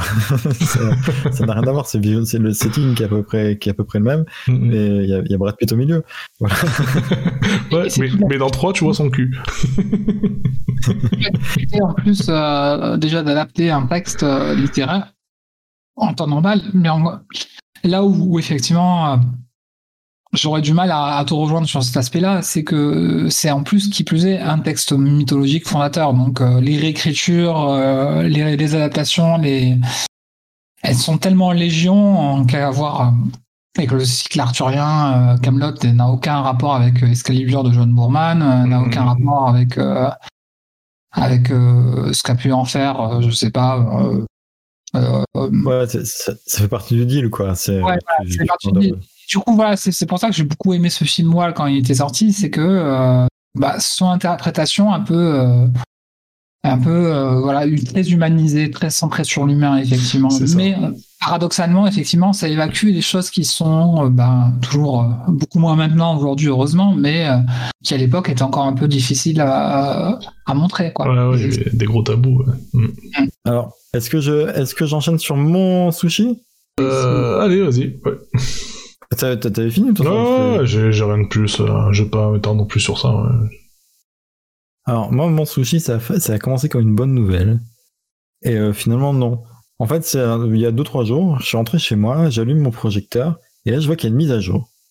Et, euh, et souvent, je me dis, ben, c'est cool, ça ajoute des trucs. En fait, c'est ça qui est fou. Avec les smart devices, tu te dis souvent que ben, c'est cool, une mise à jour, ça ajoute des, des fonctionnalités. Et puis, euh, très vite, ça m'a rappelé euh, la fois où ma Smart TV que j'avais avant est devenue une Dumb TV euh, au fil des mois, à partir du moment où euh, le constructeur a décidé que ma télé était obsolète et que donc euh, ben, toutes les fonctionnalités qu'elle avait ont disparu de semaine en semaine. Au fur et à mesure, c'était un petit peu, tu vois, Hal dans dans, dans 2001 quand Mhm. il enlève les, les, les barrettes et qu'au fur et à mesure, elle- voilà, bah, c'était un petit peu ça ma télé, tu vois, au fur et à mesure, elle était là, non, Dave. Euh, non, c'est David, David ou Dave, je sais plus. Ouais, bref. Donc ma télé, c'est un petit peu ça. Elle se, elle se mourait euh, de, de, de semaine en semaine. En fait, à chaque fois qu'il y avait une mise à jour, elle perdait des fonctionnalités. Et là, c'est un petit peu un truc comme ça qui s'est passé avec mon projecteur, c'est qu'il a pas perdu des fonctionnalités, il a gagné des fonctionnalités, des fonctionnalités extraordinaires qui sont la capacité d'afficher de la publicité sur mon écran d'accueil. C'est cool. je suis super content. Alors c'est pas la publicité pour euh, pour les assurances ou pour les, voilà, c'est la publicité pour des programmes TV en fait qui sont disponibles, sur, enfin des programmes euh, vi- vi- vidéo quoi, qui sont disponibles sur des, des chaînes que j'ai pas. Euh, Enfin par exemple j'ai pas de, j'ai plein d'abonnements, plein de trucs, plein de services différents, mais j'ai pas Disney Plus par exemple. Et ben quand j'arrive j'ai des euh, publicités pour Disney Plus. J'ai aussi pendant un moment j'avais des, euh, des des suggestions d'applications installées et Là, pareil, deuxième de retour de, encore une fois, l'ascenseur émotionnel, c'est que dans les, on me parle, il y a un moment donné, j'ai une option qui me dit, bah, est-ce que vous voulez activer les suggestions depuis ces applications? Et dans les applications qui étaient sélectionnées, il y avait Prime Video. Je me dis, putain, enfin, mon projecteur va être compatible avec Prime Video, parce que jusque là, je suis comme un clochard, avec mon téléphone, à streamer depuis mon téléphone vers mon projecteur. Et en fait, non, il voulait juste euh, scanner mes données de Prime Video pour me suggérer des trucs sur Disney+. Euh, mais en fait, Prime Video toujours pas compatible avec euh, la version Google Google TV de, de mon projecteur. Alors, je sais pas si c'est pas compatible avec Google TV ou si c'est en général ou si c'est juste mon projecteur qui a une version complètement pétée. Mais donc voilà, donc double déception. Euh, pareil, je sais pas si c'est une mise à jour qui est une mise à jour de Google TV ou si c'est seulement pareil sur mon sur mon projecteur à moi. Je sais pas si vous avez un des devices, euh, je sais pas des, des Chromecast, des trucs comme ça qui Mm, pourraient non. éventuellement avoir cette euh, non? Non, non.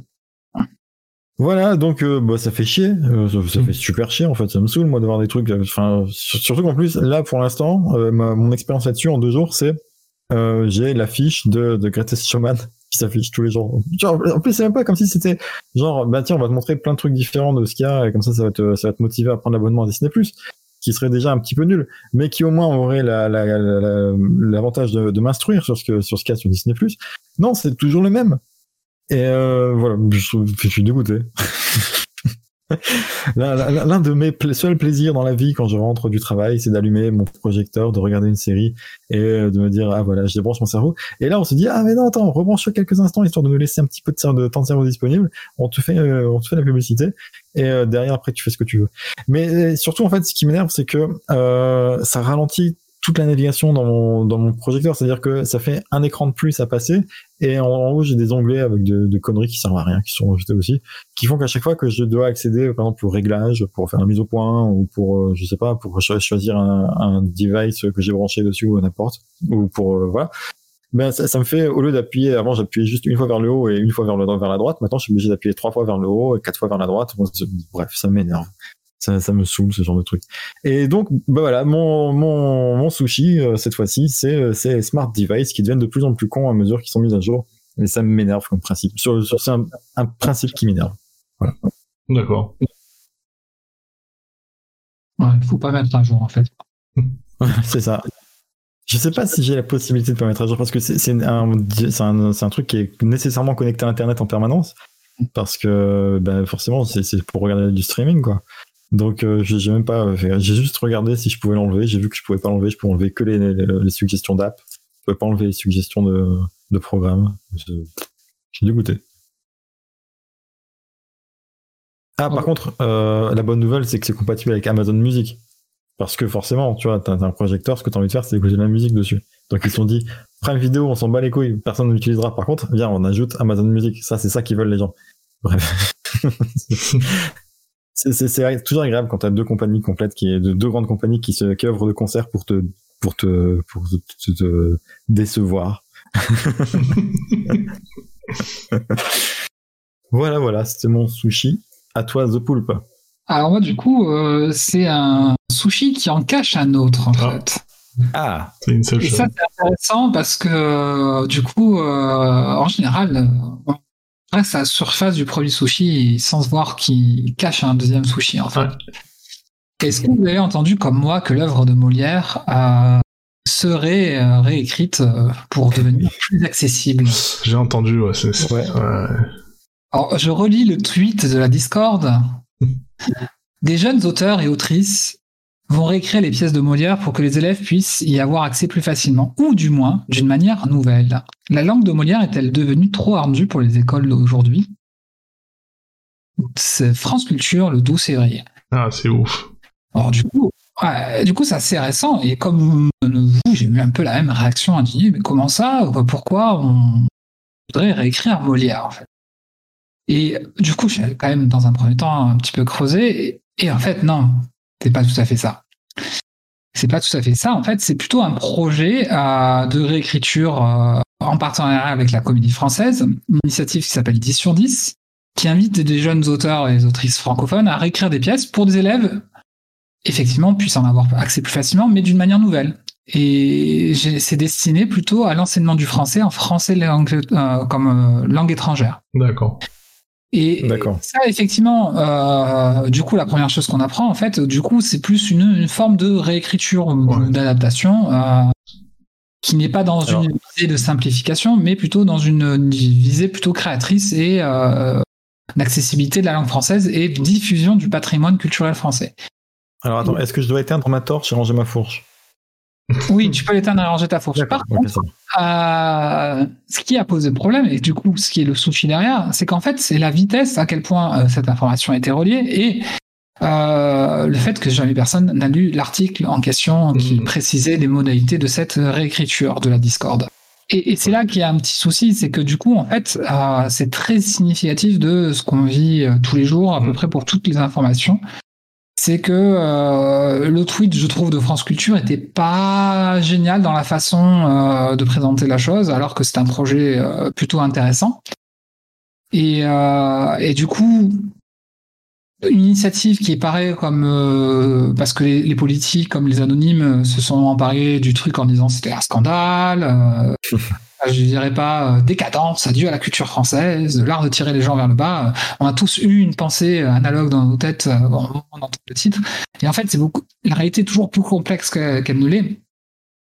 Et, euh, c'est ça que je trouve intéressant c'est que le souci en fait c'est plus le fait de diffuser une information sans donner les tenants et les aboutissants, ce qui est pour moi le gros défaut de Twitter hein, d'une manière générale, même des réseaux sociaux en général, et cette voilà cette, euh, cette, pollution qui est euh, les réseaux sociaux euh, auxquels nous participons tous de bon gré, et qui pour moi pose vraiment problème. L'autre question que ça m'a posé, euh, du coup, je me suis dit, mais du coup, à quoi ça sert? Pourquoi on fait, pour quelle raison on doit adapter des monuments de la littérature française à des publics plus jeunes? Il y a deux problématiques, je pense, euh, qui s'entrecroisent. Il y a une problématique liée à l'accessibilité du texte. Effectivement, euh, quand on lit un Molière, pour nous, euh, on l'a lu il y a un petit moment, mais on a quand même notre regard d'adulte dessus. Et à titre personnel, je me souviens qu'entre le collège où ou le lycée, j'aimais beaucoup Molière, et la fac, quand je l'ai vraiment étudié, ah oui, il y a un monde d'écart quand même au niveau de la compréhension du texte, de la finesse, des relations entre les personnages, du vocabulaire, etc. On parle bien de Molière, qui est quand même beaucoup plus accessible que Racine ou Corneille. Euh, aussi, on le définit comme le chantre de la comédie, euh, alors que c'est beaucoup plus complexe que ça, en fait. C'est-à-dire qu'il y, a- il y a vraiment euh, une hétérogénéité du texte qui est, qui est beaucoup plus importante. Donc, effectivement, euh, pour adapter un petit peu, pas forcément sans toucher au texte, il y a cette- ce besoin peut-être d'accessibilité. J'ai vu, par exemple, en cherchant des petits cadeaux pour euh, les enfants d'amis, euh, je me suis dit, tiens, je vais regarder, et je suis tombé sur, par exemple, une Madame Bovary de Flaubert pour les jeunes de 9 à 12 ans. Donc, euh, et plein de petits textes comme ça. du coup, j'ai pas jeté l'œil à l'intérieur, mais il y a quand même cette besoin, on va dire, de rendre accessible à des publics jeunes des textes qui ne sont pas forcément destinés à des publics jeunes. Et l'autre question, c'est pourquoi, là du coup je vous la pose, pourquoi on a besoin de faire ça? Pourquoi ne pas attendre ou pourquoi ne pas donner du contexte en fait à, à ces œuvres-là du patrimoine? Voilà. C'est c'est c'est un peu ma question. Ouais. C'est un peu ce que j'allais dire pendant que tu parlais, quoi. Je... De dire, en fait, si ces œuvres, à la base, sont, elles sont pas adaptées aux enfants, c'est qu'ils ont peut-être pas la maturité, ou en tout cas pas les- pas l'esprit assez développé pour pouvoir encore les lire, quoi. Donc, euh, en tout cas, pour comprendre tous les degrés de lecture euh, et pouvoir les interpréter. Enfin, je, je pense que c'est tout simplement ça, et qu'il faut respecter l'œuvre originale, quoi.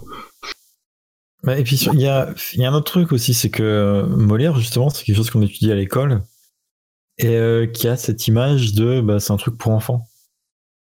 Oui. Je sais pas si vous avez cette impression-là, mais Il me semble que Molière, j'ai dû lire ça au... en CE2 peut-être, ou en CM1. mais Enfin, la première fois que j'ai dû lire du Molière, ça devait être en primaire, quoi. Donc, euh, j'étais pas non plus... euh, J'étais pas adolescent, quoi. J'étais enfant.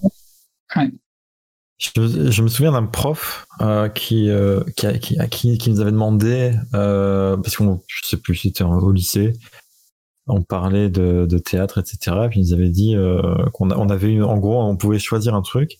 Et il avait dit un truc du genre, mais attention, euh, pas, pas du Molière non plus. Hein. Mhm. D'un- d'un de dire, Molière, c'est pour les nous, quoi, tu vois. Quoi. Ah, c'est le monde des 40. C'est ça. Oui, voilà. Alors, qu'effectivement, en tant qu'adulte, tu, tu peux en prendre, un- tu peux y prendre un, un plaisir euh, qui, euh, que tu soupçonnes pas quand, quand, enfin, tu peux comprendre des choses que que tu que, qui, te, qui te sont inaccessibles avant un certain âge. Mhm. Et euh, et du coup, j'ai l'impression que ça renforce cette idée-là en fait de dire, bah en fait Molière, c'est vraiment pour les enfants, donc il faudrait que ça soit écrit comme pour les enfants, puisque de toute façon c'est eux qui vont l'étudier. Mhm. Ap- Après, il y a, y, a, y a effectivement quelque chose qui est un phénomène qui est beaucoup plus, euh, on va dire, naturel. C'est que euh, la langue, c'est quelque chose de vivant. Et effectivement, euh, sans qu'on s'en aperçoive réellement, euh, entre une édition euh, de, des femmes savantes de 1950 et une édition aujourd'hui, on a l'impression d'avoir le même texte. Euh, non, ce n'est pas le même Il y a eu texte. des réécritures. Ouais, et, et D'accord. l'orthographe est souvent dépoussiérée, les formules, certaines petites formulations, c'est très, euh, c'est par petites touches. Hmm. Et c'est pareil, même euh, si on regarde euh, les impressions d'époque, c'est c'est pas- c'est c'est même quasiment plus la même langue. On est, euh, il y a euh, différentes graphies, enfin il y a hum, pas de graphie, mais différentes euh, façons de, de oui d'écrire, oui, euh, un mot en fait. Et euh, et du coup, c'est forcément, on adapte en fonction du temps. Donc effectivement, ces, ces dépoussiérages de toute façon sont nécessaires. Là où effectivement, euh, bon, du coup, ce n'est- pas finalement le cas de de Molière en fait, mais c'est le cas de plein d'autres œuvres. Du coup, euh, c'est que au final, effectivement, euh, ces œuvres-là, elles doivent, elles doivent l'être que ce soit à l'école ou par les parents ou en tout cas l'entourage des enfants, elles doivent être accompagnées en fait. C'est le sens. Effectivement, moi, euh, quand j'ai lu Dune à 15 ans et que si je relis Dune dans pas très longtemps, euh, je pense que je vais découvrir des choses, mais très très différentes. Très très différentes. Et pourtant, Dune, c'est un roman, euh, même à 15 ans, qui est plutôt complexe. Donc, euh, Ouais, ouais. donc il y a plein de choses que j'ai lues étant jeune et que j'ai pas forcément compris en fait, euh, mais qui arrivaient à se faire lire. Et je pense que c'est un petit peu la, la puissance de Molière euh, par rapport à, à Racine, par exemple. Racine, faut faut les manger les Alexandrins. hein. C'est super, hein, c'est génial, hein, vraiment, euh, j'adore. Mais euh, c'est beaucoup plus accessible en fait, et, euh, et c'est toujours euh, cette image un petit peu moderne, même si on parle d'un temps qui est révolu depuis des, des- siècles et des siècles. hein. Mm. Et c'est cet aspect un petit peu moderne sur euh, les vicissitudes de l'être humain en fait qui est euh, qui fait qu'on a cette image un petit peu erronée de facilité. Mais alors, tu vois, moi, par exemple, là, je suis sur toutmolière.net et euh, vraiment par hasard, pendant que pendant que j'étais écouté, je, regardais un petit peu euh, des textes. Et je vois ici, par exemple, il y a une phrase. Euh, donc, il y a Monsieur Jourdain qui chante, qui chante un- un truc, et à la fin qui dit n'est-il pas joli? Et là, on a une petite note qui dit le pronom il est neutre ici, et ça veut dire n'est-ce pas joli? Et je me dis en fait, est-ce que ça passerait pas par ça aujourd'hui en, en 2021 euh, on a des on a des tablettes, on a des tableaux blancs interactifs, on a des, des, des choses comme ça. Est-ce que ça serait pas est-ce que ça pas eh, pardon, est-ce que ça passerait pas eh, ça pourrait pas passer par un commentaire qui viendrait s'ajouter sur le texte quelque part de manière à ce qu'on puisse lire le texte dans son dans sa dans son dans sa version euh, plus proche de, de l'origine et venir ajouter une, une couche d'explication quand les, quand on pense qu'il y a des cas qui sont problématiques? Oui, effectivement. oui. Mais après, je sais pas si techniquement c'est facile à mettre en place dans une classe. Qui le font, hein, donc, euh, mais effectivement, c'est compliqué de ce point de vue-là. Ouais. C'est pas forcément évident. Parce que Molière, mine de rien, enfin, euh, je veux dire, c'est pas pour rien que le français est surnommé la langue de Molière. Ah oui, C'est- parce qu'il y, a- il y a quand même euh, une certaine particularité dans, dans, dans, le, dans le phrasé qui fait que. Enfin, je- après, je sais pas à quel point ça a été réécrit, en fait. C'est ça qui. euh, je, je sais pas du tout, comme tu le dis. On, sait tous, on est tous montés au créneau en se disant oh, putain, les enculés, ils vont nous mettre des trucs comme j'avoue. Genre. Ou t'inquiète, au calme. Voilà, et euh, c'est effectivement en lisant le tweet, c'est ce qu'on imaginait. Euh, clairement, c'était très maladroit de le formuler de cette manière.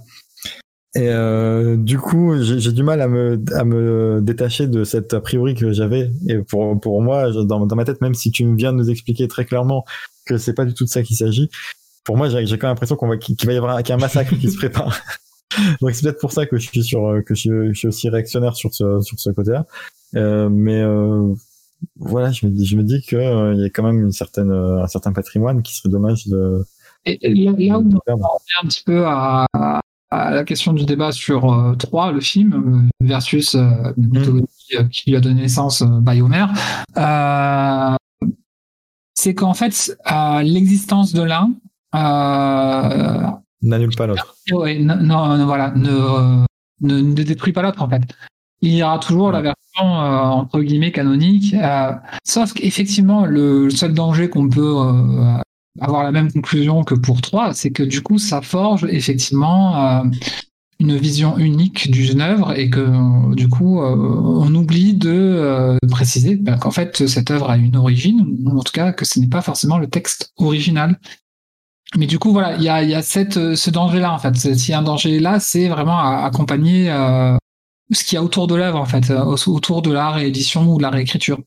Ou Bien préciser que voilà, c'est une réécriture, par exemple. Oui, voilà. ouais. comme un abrégé, par exemple. Voilà, et on ça se fait très bien et ça marche très bien, je pense. Après, je- j'ai pas souvenir d'avoir lu un abrégé euh, dans ma scolarité, mais, euh, mais effectivement, comme un abrégé, ça marche très très bien. Je pense qu'effectivement, il y a, il y, a, y a des, des- des personnes, des auteurs et des autrices qui sont tout à fait capables de garder l'essence d'un livre, euh, tout, ouais, d'en donner sa quintessence. ouais. Donc finalement, c'est c'est un demi-sushi. C'est pour ça, c'est un- sushi qui, qui en cachait un autre. Pour moi, le sushi, Ouais, c'est euh, la façon dont les réseaux, on a tendance euh, à suivre un simple tweet ou une phrase ou euh, de monter sur ces grands chevaux sans connaître véritablement les tenants et les aboutissants. Et c'est un petit peu notre problématique générale à tout ce qui est comme dans tout ce que l'on vit dans notre société de l'information.